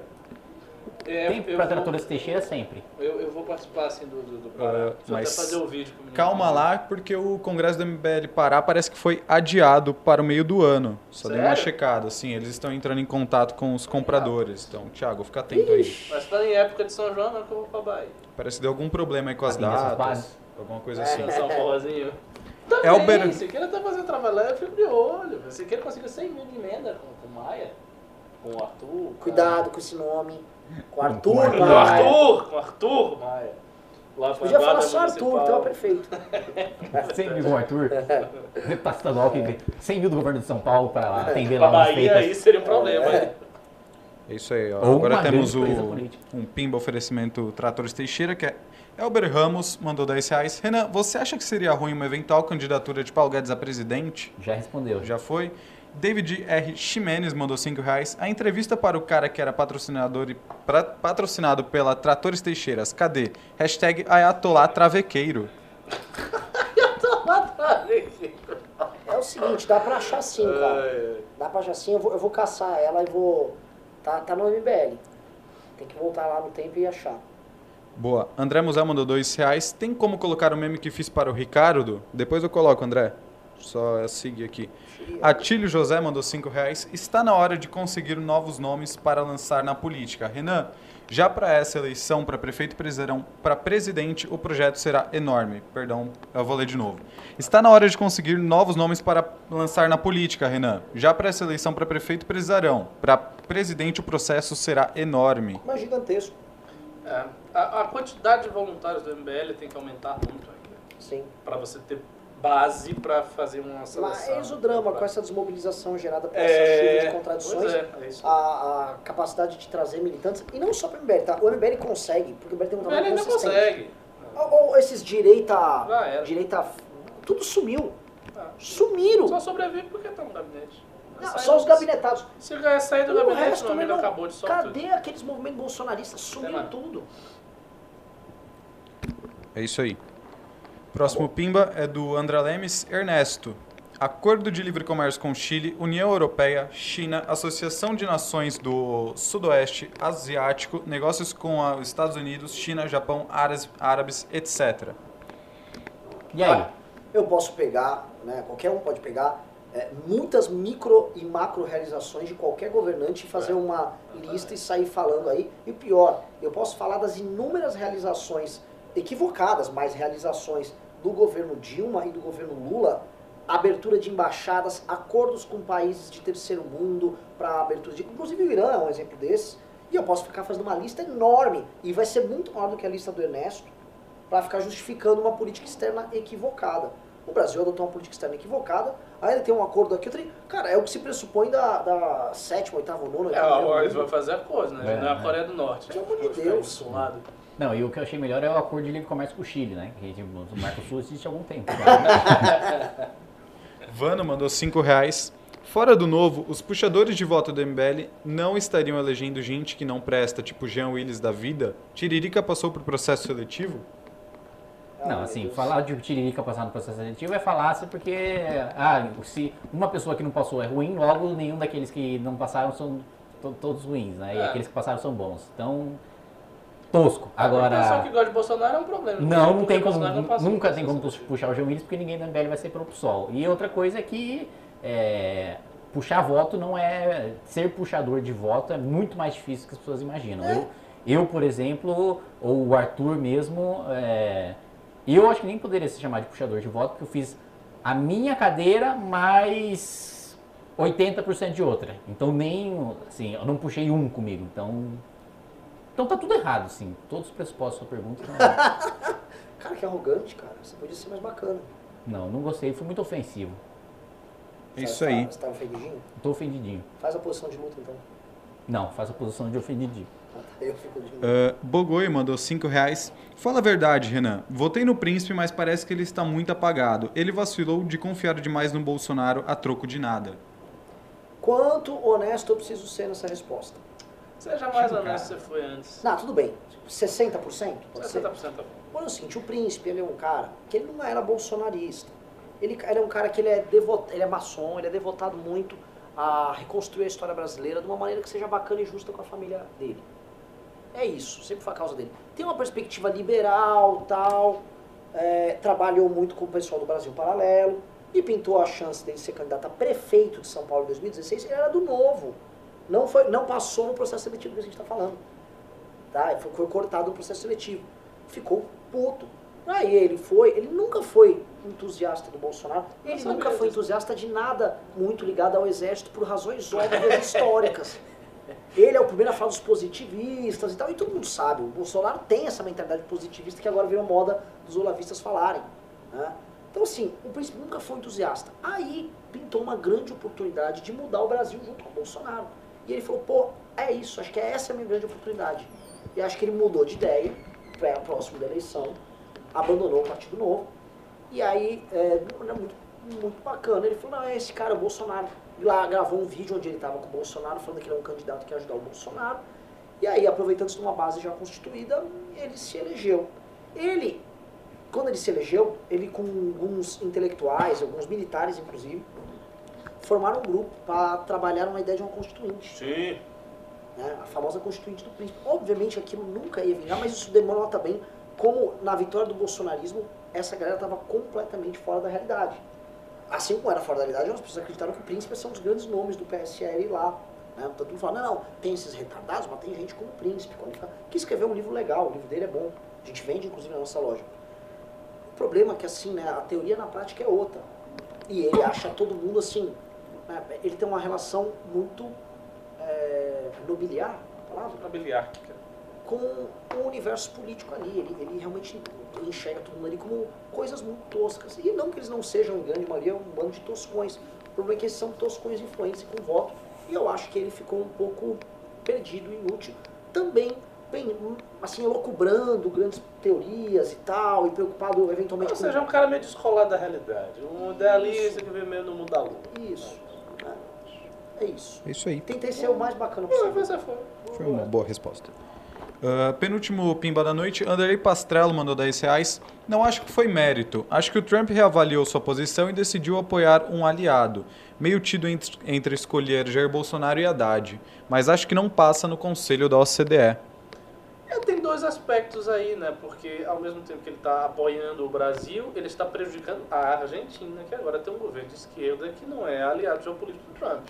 Então é uma jogada, digamos assim, natural do governo americano. Natural do governo americano favorecer o Brasil e não favorecer a Argentina, que está sendo governada por alguém que não é. O Brasil, é, eu estava falando com um amigo nosso que trabalha inclusive no Itamaraty. O Brasil foi o aliado não óbvio dos Estados Unidos a fazer a declaração pública mais enfática de apoio ao, no, na questão do Irã. O Brasil, ele empreende um apoio que, assim, o, o, você tem que ter um mínimo de proporcionalidade na relação. Então, sim. É um apoio exaltado. É. Eu acho que não tem nenhum país que tem esse apoio. Apaixonado. Apaixonado pelos Estados Unidos. Nenhum. Só o Brasil. No mundo inteiro. Não vejo. Porque todos os outros têm interesses muito claros. O Brasil. É isso aí. I love you. Miguel Vitor mandou 5 reais. Não sei se já falaram, mas acham plausível uma candidatura do ofendidinho, abre parênteses, mamãe falei, fecha parênteses, para prefeito de São Paulo? Como assim? Você acha plausível isso, Renato? Mas não sei se já falaram. Bom, a gente pode encerrar o programa só com uma análise final sobre isso, né? Vamos fazer isso? É isso aí, último pimba. Último pimba? Então assim, ó. Ah, já é o último? É o último. Ah, então já faz essa análise. Então, ó, lembrando que tem tweet depois, hein? Agora vai. Ah, é do com o Pedro ou com o Kim? Isso, com o Pedro. E o Kim. Que? Que? O quê? É isso Twitch aí. de games. Se quiser jogar seu Dota lá no Twitch. Não, não, não quero não. Muito obrigado. Então, Cíntia, eu, o Ricardo, quem finaliza aí, que ele tá na mesa, eu vou começar, ó. Eu acho que o. Eu vou primeiro falar do, é, de viabilidade, ele quer saber? É, parece que sim. Parece uma pessoa muito bem mal informada, né? Muito mal informada, é. Você acha plausível, né? já tá acontecendo. Assim, assim, essa parece É, uma o que pessoa- eu posso falar é que o Arthur ele já tem convite de pequenos, médios e grandes partidos para ser candidato a prefeito de São Paulo e ele já tomou a decisão interna dele que ele será pré-candidato a prefeito de São Paulo. Eu posso falar isso, né? Que, Pode. O que, que é? Que ele é ele já tomou a decisão que ele será pré-candidato a prefeito de São Paulo. Ah, sim. Eu achei muito bom, assim. Assim, Realmente foi bem seguro, assim, porque ele. Não é que ele é pré-candidato, ele tomou a decisão de ser pré-candidato. Eu gostei. Ministério Público Eleitoral, assim, não tem uma vírgula pra falar disso. É? É, Mandaço, manteigado. Nossa, ótimo. Perfeito. E não sei se você sabe também, mas assim. É. Tô com duas condenações eleitorais nas costas aí por causa disso. O quê? Você é um cara condenado? Sério? Condenado. Você é um ladrão. Por não falar, por falar candidato em vez de pré-candidato. Só não tá preso por causa da segunda instância? Aliás, eu, isso é outra frescura que eu acho dessa lei eleitoral, viu? Ah, ah pré-candidato, candidato. Ah, pelo amor de Deus. Agora é capaz do Bolsonaro ouvir isso e falar, viu, quem é um condenado, e tá falando do Flávio. Bolsonaro. É, Se, se você ficar falando pré-candidato toda hora e fazendo propaganda, você tá fazendo propaganda eleitoral do mesmo jeito. É. Só com pré... Ah, pré-candidato. Nossa, mudou muito. Eu posso falar que eu adoro esse pré-candidato? É. Bom, voltando. Pode. O Arthur, ele, ele. O Arthur é pré-candidato, então o Arthur provavelmente estará na, na urna lá para você digitar o número dele nas eleições. O Arthur tem um desafio. Um desafio sim. São Paulo é uma cidade que foi muito maltratada no período do Haddad. Elegeu o Dória. O Dória começou com maior empolgação, abandonou aquele eleitor. E esse eleitor ficou com o vice dele, que é o Bruno, que em vez de governar de acordo com a visão de mundo do eleitor que colocou o Dória lá em primeiro turno, virou e começou a governar como um cara do PSOL com alguma austeridade fiscal. Essa é a real. Né? Então, ninguém gosta do Bruno em São Paulo, ainda que ele seja perto dos seus 10% de intenção de voto. Mas ele é um cara odiado e não adianta ele, ele usar a chave todo ente para justificar a, a, reeleição dele. Não tem. Então, o, o Arthur ele tem que comprovar a seguinte tese. Um, tudo isso que ele defende, que na prática nós defendemos, de o que chama de nova política, esse drama todo que o Ricardo levantou, é possível de se tornar um projeto, e esse projeto é possível de ser realizado, as pessoas entenderem que ele é possível. Dois, ele provar que ele é maduro, maduro, bolado, maduro, né? ele é jovem, maduro, para fazer isso, provar para as pessoas que ele é combativo, mas também se teria capacidade de agregar, provar que ele tem capacidade técnica de gestão. Esse é o desafio que está dado para o Arthur. Se ele cumprir esse desafio, ninguém comunica tão bem quanto ele, ninguém tem as redes dele, ninguém tem a capacidade social dele. Só que ele vai ter esse desafio. Se ele conseguir comunicar e responder esse desafio, o Arthur vai ganhar a eleição para prefeito de São Paulo. Agora, se ele não conseguir, ou se ele tiver dificuldades no processo, as pessoas vão começar a desconfiar dessa capacidade dele. E aí ele vai ser alvo de ataques. Então, é, é, é o principal desafio dado. É, é, é, dele, é a saga do herói, cara. O Arthur, ele vai ter que responder esse problema e é uma, é uma coisa que vem, vai vir dele, cara, literalmente dele. Porque as pessoas confiam nele e as pessoas sabem que a luta dele é a mesma que a delas. Os valores dele são os mesmos que os delas. Então é, é, é, é um desafio clássico interno. Se ele conseguir demonstrar isso, ele é o próximo prefeito. Você foi, você foi exemplar na sua explicação. Não, só, só o último pimba aqui para fechar, que entrou agora. Calil Omar Elgazal enviou 10 reais. Não precisamos de você como presidente do Congresso. O quê? Não precisamos de você como presidente do Congresso. Tudo em caps lock. Acho que pode ser, né? Ué, mas. Isso aí. Beleza. O Kim tá tentando ser presidente agora? Não, não mas não tenho nem idade para ser presidente do é. Congresso. É isso aí, bora fechar? Continuar aí o encerramento. É, o, o, o, do Arthur? Não, então, é, assim, eu concordo com a análise do Renan, eu não tenho certeza se ele vai ser prefeito. Não teria, a gente não tem como saber isso de antemão. Eu vejo o seguinte, já saiu uma pesquisa espontânea e ele, como candidato de direita, marcou bem. Então isto é um bom sinal, é um sinal de que no nosso campo ideológico ele já está muito forte. Se ele se mantiver forte nesse campo, e o Arthur tem uma virtude também que não foi citada, ele além de ser um bom comunicador, ele é muito bom agregador. Melhor agregador do que o MBL, porque ele tem amizade com todo mundo, ele quer circular em todos os lugares, então ele vai trazer muita gente. Eu acho que ele vai ter muito, uma pequena rejeição, baixa rejeição dentro da direita, e, e das pessoas que não têm voto de opinião, aí ele vai ter que criar a linguagem para chegar nessas pessoas. E, como você disse, passar a imagem de que ele tem capacidade de gerir uma cidade da complexidade estrutural que é São Paulo, porque vai lhe pesar e será jogado na cara dele o fato dele ser um youtuber, dele ter um trabalho assim de enfrentamento, não sei o que. Dentro, físico, desse, dentro desse aspecto, o Souza Caldeira disse o seguinte: é. acho que a quest da maturidade será o teto de vidro dele. Na campanha terá é. muitos ataques. É, é isso aí. Eu, cara, eu acho que o cara será a principal side quest, eu acho. E eu, eu, o Arthur é um cara que tem muito pouco estamina e ele. É, a gente sabe disso. E ele tem mana. Tem certeza que ele tem mana? Hum, ele tem pouco estamina. Ele tem pouco estamina. Entendemos. Não sei não, viu? é porque tem mana o personagem que, que upa muito a, é. a, inteligência. É. Eu acho que ele tem mais estamina, ele teve gordo, né? Eu acho que não. Definitivamente não é O Arthur tem que ficar cagando, comendo. Ah, é. Estamina dele, é. Arthur é dramática. É, é verdade, é verdade. Ah, que sim, você já assistiu o Capitão Tsubasa? Né? Você assistiu o Capitão Tsubasa? Não. Aquele, jogo, aquele desenho, aquele anime de, de futebol? Sim, sim. Tá, no Capitão Tsubasa tinha um garoto que era do time reserva. Ele era o, ele é melhor que o Capitão Tsubasa. Hum. Ele era o craque do time japonês, só que era reserva. Por que reserva? Porque ele tinha uma doença no coração. E ele só podia jogar um pedaço do segundo tempo. Entendeu? Mas quando ele jogava, ele ia muito bem. Então ele tinha uma janela de performance altíssima, mas muito curta. Eu vejo o Arthur como ele. Bora, Kim. Pedro tá correndo ali falando, acabem essa live. Eu quero jogar. O que, que, é? Agora é só eu falar acabar? É só você fazer seu. Não, faça sua, seu, seu, Faz sua análise sobre Arthur. Uma frase profunda, aí, um ditado popular. Teixeira e a gente termina. Muito obrigado, Tratores Teixeira. É, eu acho não, que a candidatura do Arthur é muito plausível. um cara muito louco. Foi essa a pergunta. Não é? Você acha que é plausível? É, acho que é plausível. Acho que é uma candidatura assim que é plausível. Acho que ele vai conseguir um partido político, vai acontecer, ele vai disputar a eleição e acho que existe a possibilidade dele vencer. E também a dele perder. Existe a possibilidade dele ir para o segundo turno, uma vez indo para o segundo turno, o tempo de televisão dele é igual do seu adversário. Né? E se ele perder, ele continua deputado estadual, se ele ganhar, ele passa a ser prefeito.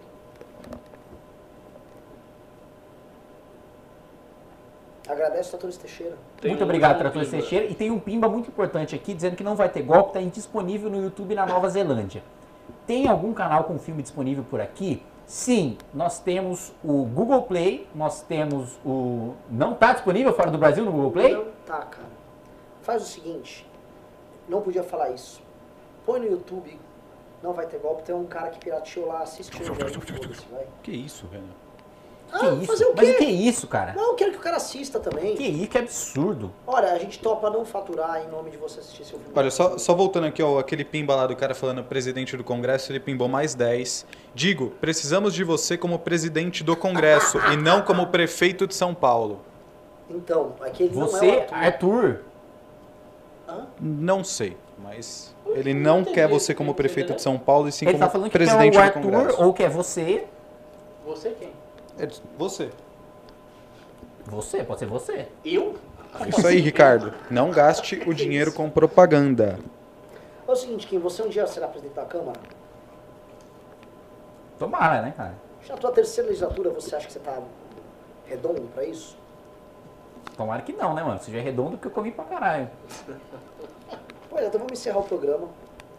É isso aí, meus amigos. Muito obrigado, Tratores Teixeira, ao seu patrocínio. Lembre-se sempre, Tratores Teixeira, o seu melhor trator, o seu melhor Teixeira. E é isso. É um forte abraço para todos vocês.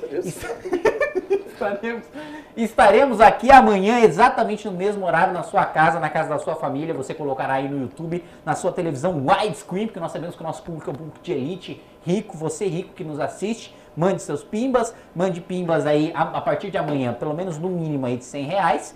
É, muito obrigado a todos vocês, um forte abraço. Comprem o livro, assistam o documentário, doem para o Movimento Brasil Livre, sejam militantes, inscrevam-se para escrever no MBL News, é, candidatem-se também com os coordenadores locais aí do Movimento Brasil Livre, façam parte desse grande movimento. Um abraço para todas as Teixeiras, os melhores os melhores Teixeiras. É isso aí. Só antes de ir pra Twitch, Kim, olha aí, tá na tela o meme que você pediu, ó. O Pimbeiro André Musel mandou. Cadê, cadê? Tá aí, ó, vendo o retorno. Ah, muito bom. Muito Tô bom. vendo aqui. Muito é bom. nada. Muito bom. Não, é o, é o, é o, é o Ricardo se segurando para não roubar. Ah, é verdade! Manda Me esse meme segura. pra mim, Deco. Me Manda segura aí. que não quero roubar, Richard Manda Cabum. aí que eu vou... vou Richard. Cabum. É isso aí. Valeu, André. Você sabe que o apelido dele é professor Cabum. Ô, só me Agora última foi coisinha, criado isso última aí, coisinha, Ricardo. Não foi? Foi aqui no, foi no Eu primeiro. sei que foi. Tem um negócio de Cabum, Cabum lá no teu joguinho. Ou no Dota, no Hearthstone. Ah. No Hearthstone tem o Dr. Cabum. Ah, então. Doutor Cabum. Tem o Porque Dr. Cabum. quando o cara falou que o Ricardo era o professor Ele é Cabum, forte? Fala. Ele é, ele é uma, ele é uma carta lendária. Oh, Ó. nossa. E o Dr. Cabum, quando você lança ele, ele invoca quatro robombas ao mesmo tempo. São, são robôs que explodem. Caralho. O o- Dr. o Dr. Cabum invoca quatro robombas. É o- Eu vou invocar Ricardo. quatro bombas anjos. Ótimo. Bom, acabou o programa. Tá bom. Vamos embora. Vamos. Vamos embora. É isso aí. Beber, cair, levantar. Seu áudio ainda tá aberto. Ué, o que, que tem? Eu não posso TFT cantar na beber, cair, Twitch. levantar, cara? Você acha que isso é censurado? Eu censuro. Não, achei muito feio. assim, O Pedro ó. já tá na Twitch.